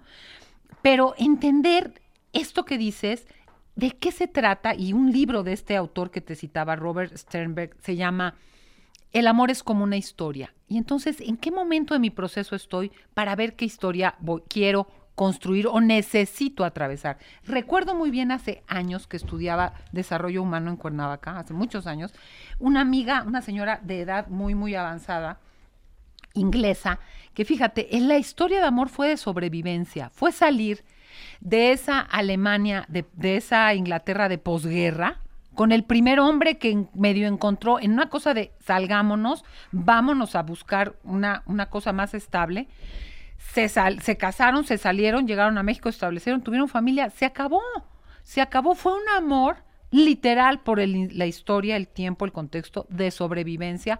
Se agotó el tiempo que se tuvo que agotar. Claro, quieres encajar en la historia dominante de la familia, el amor, nos queremos, los hijos. Y se agotó en un tiempo corto dentro de un modelo dominante de matrimonio, familia nuclear, heterosexual, etcétera, etcétera. Pero aquí hay algo bien interesante también, Marta. ¿Qué ingredientes, si hablamos de estas cantidades de, de posibilidades, son los que este investigador, Sternberg, dice que en general las parejas que se sienten suficientemente satisfechas, porque hablábamos Roberto y yo antes de que saliera un momentito a sus obligaciones, ¿verdad? Eh, de, de que el amor no existe, la felicidad no existe, o sea, pero ¿qué características se conjugan para que tengan una sensación de equilibrio, de bienestar, de tranquilidad, de, de competencia, de estás a gusto, de me suma, como dices tú? Y este hombre, en una inmensa investigación que realizó, decía que hay tres componentes que se juegan de distinta forma y construyen distintas historias en el amor, que es el compromiso, la intimidad y la pasión. El compromiso como ese acto de voluntad en donde yo elijo y decido estar aún en momentos en que no me resulta tan placentero, en que hubiera preferido otra cosa, en que te siento distanciado, pero es esta como arrojo a plomo de decir, aquí estoy y me quedo el rato necesario y suficiente para X cosa. Intimidad, eso que se da con, las, con una amistad también, que es la complicidad, la solidaridad, el respeto, la diversión, el disfrute, eh, la confianza, una sensación de seguridad de que cuento contigo, de que me puedo mostrar a ti, que te puedo escuchar, me puedes escuchar. Y la pasión, pues esto que es toda la parte del erotismo, del enamoramiento, de la sexualidad, del deseo. Y entonces, ¿cómo se juegan estos tres elementos a lo largo de la vida o de la etapa en una relación? Hay relaciones, y vuelvo a citar a esta persona que te digo que, que salió de, de una Inglaterra de posguerra, pues el compromiso era central, o sea, si medio se gustaban y ahí le salía bien un brinquito y se podían medio decir algo, no lo sé, pero el compromiso es, estamos juntos, salimos, construimos, hacemos una cosa sólida para sostenernos. Ahí Bueno, en la época de nuestros papás, claro, de, y nuestros abuelos, el divorcio era absolutamente fuera Porque de- la palabra de- y el compromiso porque y el estás. compromiso era número uno, claro. Y hay relaciones también que lo es la pasión y te lo dice esa canción de Sabina de Yo no quiero domingos en la tarde, eh, que se llama Contigo y- o sin ti, no me acuerdo, ¿no? Amores que matan nunca mueren. Y, y- y es esta cosa de yo lo que quiero es la pasión, la intensidad, la fuerza del deseo, ¿no? Por ahí decía, no me acuerdo qué poeta, es, yo prefiero arder que durar, ¿no? Yo lo que busco es una cosa que llena de erotismo, llena de deseo, de un intercambio sexual vivo, fuerte, que si eso implica una serie de cosas o que te pierda pasado mañana, te pierdo. Y hay o quien ser monógamo en serie, ¿no? Sí, Que en cuanto totalmente. la llamita se va apagando ya. Goodbye. Next. ¿No? Lo digo muy caricaturizado. Y hay quien busca que te lo dice, somos como roomies, somos excelentes amigos, nos contamos todo, si me pasa algo está, sé que puedo contar con él, le pido ayuda. eh, Entonces, estas tres variables, compromiso, amo- eh, intimidad y pasión, ¿cómo las juegas dependiendo de la etapa de tu vida?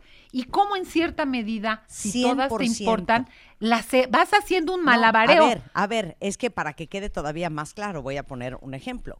¿Cuántos de nosotros no vivíamos en relaciones de montaña rusa, te amo, te odio, bájate del coche, vuélvete a subir, cortemos, Horrendo. volvamos, no puedo vivir sin ti, no me, no me vuelvas a hablar? En ese estir y afloje horrendo, en esa adrenalina espantosa. Pero con unas reconciliaciones que, parecía- agárrate. Claro, con unas reconciliaciones que agárrate.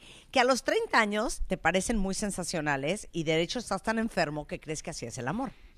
Y que ya cuando volviste a encontrar pareja, te diste cuenta que todo ese... Lejos de ser necesario, No era necesario. es muy nocivo. Y que estás en una relación, no, güey, que no te agarras de, de a besos, como, ¡ah! como con el de los 25. Claro. Pero que estás mucho más tranquilo. Marta, pero de... que a los tengo una pregunta 25, para ti, Tere. esta relación de hoy, dirías, qué flojera de relación, güey. Todo está bien. No hay esos zafarranchos, Pero te agrego esas algo, pasiones y ese... Pero te agrego ¿No? algo, Marta. Acabas de decir algo muy importante. Tiene que ver la edad, claro, porque quieres distintas cosas en las distintas etapas evolutivas que aparte cabalgan con tu, tu situación física guion hormonal. Quieres cosas distintas, tiene mucho que ver tu desarrollo y tu madurez, claro, pero yo te puedo decir que hay personas de mi edad que lo que te dicen, a mí no me cuentes, no me digas, no, no, yo no te quiero contar mis problemas. No, ni me ayudes para resolver tales cosas. Yo quiero Vamos encontrar e- esa, ¿eu? Vamos a cooperar. Yo quiero sentir ese gusto y ese deseo y ese disfrute de estar. Digo que eh, no, no, no vamos a hablar de que ni siquiera te digo que nos vemos mañana a las 8, o sea, pero que predomina yo hoy por lo que he vivido, porque amigos tengo, familia con la que cuento, a quien contarle, a terapeuta para contarle mis problemas. Yo quiero a alguien que me haga seguir desarrollando mi dimensión erótica y seguir viviendo esta cosa de placer, de encuentro, de deseo, de extrañamiento, más de cuerpo, ¿me entiendes? Y hay quien dice, yo quiero la seguridad de saber que vamos a sacar a estos niños adelante. Y me cuentes o no me cuentes, nos salga o no nos Claro, salga el brinco. claro. Yo sé que estás y que si mañana pasa esto algo porque la criatura está enferma o porque tenemos... Perdón, por- claro, regresa lo mismo que yo decía el jueves pasado. Es cuestión del precio que estés dispuesta a pagar. Sí, y de lo que estás, lo que dijiste al principio, Marta, que nunca lo había visto así, lo voy a integrar, del proceso que estés viviendo. Para mí hoy es un valor sacar a mis hijos adelante. Para mí es hoy un valor descubrirme eróticamente. Para mí hoy es un valor tener con quién rebotar, quién soy, quién quiero, a quién me acerco, etcétera, etcétera. Entonces, pero ¿cómo conjugo estas pelotas que en general en una vida de pareja satisfactoria van tomando prioridad unas que otras y no es lo mismo un amor íntimo y comprometido que pasional y no comprometido que tiene las tres cosas. ¿Cómo las juega? Y de en base, con base en eso, ¿qué tipo de historia construyo? Pero te por voy a decir que la es etapa? cañón. Se está portando muy bien Roberto, que quiere preguntar y ni Sí, siquiera pero manotea. espérate, nada más una cosa más. O sea, ya, me estoy poniendo nerviosa de tanto respeto. No, no, estoy no, tan mal acostumbrada a la falta de respeto. Estoy tan acostumbrada a la falta de respeto. Ya me Pero puse nerviosa. una cosa más. Ni me Por interrumpe ni me hace caras. Tú quieres que una relación con alguien funcione y pu- puede ser que tu prioridad y la etapa del proceso en la que tú estás es de consolidar, es de compromiso. Y a lo mejor esta persona está en otra etapa totalmente Ahí estás, diferente. ahí estás. de pasión, ¿Me entiendes? Quiere De pasión, de viajar, desmadre, de- que no le preguntes mañana si va a trabajar o no. Pues Claro, no. y tú estás en otra etapa. Y por eso yo decía el jueves, si Juan y yo, si Spider-Man y yo nos hubiéramos conocido hace 10 años, No lo hubieran hecho. No nos hubiéramos visto. No nos hubiéramos reconocido. Fíjate cómo la historia, ¿no? La narración que construyen va de la mano por el- su momento, por lo que ya vivieron, por lo que persiguen en el futuro, por lo que tú quieras. Y ahí hay historias de hacer familia, de consolidar un negocio, de ser los amantes perfectos y descubrir los eh, multitriple orgasmos, de unos socios para sacar adelante un, un business porque necesitas tal y cual cosa, o de amigos de la vida que sepas que cuentas con... ¿Qué historia estás necesitando? O de ayuda y salvar al mundo. Hay amores altruistas que quieren cambiar eh, la trayectoria de, de la humanidad. ¿Y qué Que historia? Roberto Y- pregunte, pero no vais a preguntar una cosa que no ven al caso, Roberto. Ah. Hijo, de veras, ni siquiera No ha abierto la boca, ni y, la boca. y ya me está regañando, me o sea, bueno, Va, vamos a darle la palabra a en, Roberto. en el contexto que hablas de pareja. Y, O sea, toqueante a. Ajá. ok, y es mal visto en nuestra sociedad porque sugiere que eres ególatra. Y sugerimos tú y yo que no existe el amor. El amor propio existe Mira, y es importante. es que yo me hiciste que dos sí. preguntas. Me haces la primera y luego te- es que la primera dice, esto que tú dices es como egoísta, porque entonces tú estás pensando en ti. Exacto. Bueno, uno es responsable. Yo no estoy de acuerdo. Uno es, es que mira, vamos a partir de una sociedad moralista que, ¿por qué egoísmo? La palabra egoísmo ya tiene una connotación de juicio. Eres egoísta, oye, eres realista. O sea, hay gente que es muy narcisista, que Es no le cosa. importa el otro y que no tiene la capacidad de mirar al otro. Que es diferente. Pero si tú, en una sociedad individualista que prioriza el placer, que, fomenta el desarrollo personal, porque somos producto de un contexto, no vivimos en la época en donde sufre hoy que gozarás eternamente en el otro mundo. No, no, esa, esa cosmovisión no existe hoy. Entonces somos producto de la sociedad que vivimos, que es una sociedad individualista, psicologizada, que favorece el desarrollo personal, la satisfacción, el equilibrio. Pues sí tienes un referente que eres tú, que no es que no incluya a los otros, pero que prioriza, es inevitable que digas, yo en esta etapa no quiero hacer familia. Me retracto. Yo ya no quiero hacer familia, por eso soy egoísta. Puedo hacer muchas cosas, colaborar con el bien universal, pero no quiero ser familia. ¿Con quién me sumo a este proyecto? Y en ese camino lo voy a considerar, voy a negociar, voy a priorizar ciertas cosas, voy a respetar sus diferencias. Eso no es ser egoísta, pero sí priorizo en un eje personal lo que estoy viviendo, lo que quiero lograr, lo que puedo, lo que no puedo. Claro. Ahora, sí existe el amor propio. Yo diría, es que son términos, Roberto, muy, muy de, de- de- de librillo, ¿no? Subjetivos. Sí, yo creo que sí hay una, un a gusto contigo mismo, una, un cuidado a ti mismo, un conocimiento de ti mismo que te permite honrar y respetar y aceptar a veces, aunque no quieras, lo que necesitas, lo que valoras y lo que te importa, aunque vaya en contra de lo que las mayorías o tu contexto social o el momento histórico requiere. Y creo que ese respeto a uno mismo, esa consideración y aceptación de la persona que eres, es un cuidado personal que se le podría llamar amor propio que no tiene nada que ver con el egoísmo. Te lo pregunto en, en- en el contexto de que si tú no tienes amor propio, ¿cómo esperas amar a alguien más o compartir el amor? Pero es Y que el esto amor es propio implica hasta conducente- el conocimiento Esto es conducente a la codependencia Ujú, que existe en muchas relaciones. Porque primero estás tú, eso no es egoísmo. Si yo no estoy bien, yo no te puedo dar bienestar. No, y si yo no estoy bien, te voy a querer haga- susta- Exacto. sacar de ti lo que yo no me puedo medio sostener o contener porque nunca estamos bien al 100, ¿verdad? Pero voy a necesitar a alguien de dónde recargarme para poder medio caminar chueco y aplastándonos y dándonos pisotones. Y Entonces, ah, sí. pues ahí, ahí sí, no hay historia que puedas Claro. construir. Yo, porque yo le es- llamo relaciones de discapacitados. O sea, te necesito como una muleta. Y eso me hace sentir que estoy amando. Que te voy a decir, tenemos que reconocernos como seres carentes, porque para construir estas historias amorosas tenemos que partir que somos seres carentes. Nos falta, siempre nos falta, pero una cosa es asumir mis necesidades y construir interdependencias y otra es agarrarte a ti como mi única fuente de satisfacción. Esto se va a acabar y quiero decir tres cosas importantes. Venga, Tere. La primera es, ya va a aparecer pronto mi nuevo libro que se, va, que se llama Cómo reconocer a un patán. Increíble. Ya hablaremos de ¡Qué eso. joya! O sea, Ya. ¡qué joya! Marta, ¡Qué producto de cuando hablamos aquí de las patanerías, me lancé con el libro. Ese es Me uno. fascina. Segundo, hay historias que se rompen por muchas razones y se quiebran a raíz de una infidelidad. El 20 de septiembre, busquen en mis redes, voy a tener una charla café, conversaciones sobre la infidelidad y sus vicisitudes, para que quieran profundizar en la infidelidad como esa punta del iceberg que muchas veces manifiesta la insatisfacción en una relación. 20 de septiembre y pueden encontrar información en arroba te dicen, teredias.com y en Facebook Tere Díaz Psicoterapeuta. Este 15 57 0199 son los teléfonos de psicoterapia La Montaña donde hay terapeutas para todos sabores, tamaños, costos y colores y estamos este pues a, a ver cuándo vengo y, y hablamos del patán, Marta. Me fascina. Bueno, Gracias, ¿cuándo va a estar el libro?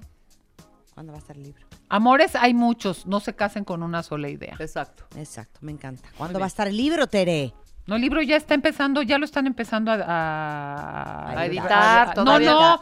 no, ya lo ¿A están empezando a ya? distribuir. Ay, bueno, ¿cómo ¿puedes reconocer especificar a un... bien, Ter- Tere? Pues por eso no Ay, entendimos. Rebeca, ya lo están distribuyendo en librería. Bueno, aquí lo traes. Yo lo traigo cuando ya estén todas. Perfecto. Órale, va, sensacional. Gracias, Roberto. Gracias, Tere. Gracias. Gracias, Marta. Oigan, gracias, antes Tere. de irnos, nada más les recuerdo, porque yo no sé si ustedes son como yo, no saben cómo me enchila cuando llega un amigo y me dice, ay, no, pues es que me lo compré, güey, no sabes qué maravilla, a meses sin intereses en Palacio. Y yo digo, ¿por qué no me enteré? O ya sabes de, no, lo que pasa es que hubo noches Palacio y, estuvo, no sabes las mar... ¿Por qué no me enteré? Entonces, como yo no quiero que les pase lo mismo, como se los dije al principio del programa, ya llegaron todas las colecciones de otoño al Palacio de Hierro, todo lo nuevo de todas las marcas, es ahorita o nunca cuentavientes. Y aparte, ahorita, con la tarjeta Palacio, para todos los, los que la tengan, seis meses sin intereses y para el resto de las tarjetas bancarias, tres meses sin intereses. Aprovechen, esta es la promoción de Palacio de Hierro y de Palacio de Palacios. ¿Ya? Todo Autumn Winter. Ya sabes, Autumn Winter 2018 Collection en Palacio de Hierro, hasta con meses sin intereses. Tres y seis mensualidades con tarjeta Palacio y tres con tarjetas bancarias. Y luego, eh, porque la semana pasada tuvimos a la gente de Sequoia, y justamente estuvimos hablando del crecimiento. Todos los papás que se quedaron preocupados porque sienten que sus hijos, niños y niñas, no están creciendo bien, eh, si su hijo es de los más chaparritos del salón, puede ser que tenga un problema que no le está permitiendo alcanzar su estatura normal. Y hay muchas causas, cada niño es diferente, pero las principales son desde factores hereditarios o enfermedades renales hasta alteraciones de las glándulas tiroides. Si tienen dudas, eh, en los especialistas y el centro con el cual hablé la semana pasada se llama Sequoia. Es un centro pediátrico exclusivo para el crecimiento infantil con doctores, pediatras, endocrinólogos, especialistas solamente en tallas bajas, todos certificados por el Consejo Mexicano de Endocrinología. Y este, ahora sí que como es un tema sensible al tiempo, porque cuando los adolescentes ya entraron full este, o ya pasaron la, la pubertad, ya no hay nada que hacer, ¿eh? Entonces aprovechen, que los vean, que les den un diagnóstico, que les den una opinión. El Centro Pediátrico de Crecimiento Secuoya reciben el diagnóstico de un endocrinólogo pediatra para que puedan recibir el tratamiento indicado oportuno o para ver qué es lo que tiene su hijo. Les paso el teléfono, ¿va? Es eh, 56 87 61 18 y en Guadalajara 36 15 28 35. Es centrosecuoya.com.mx. Con esto nos vamos, pero estamos de regreso mañana viernes en punto de las 10. ¡Adiós! Adiós. ¡Adiós! I'm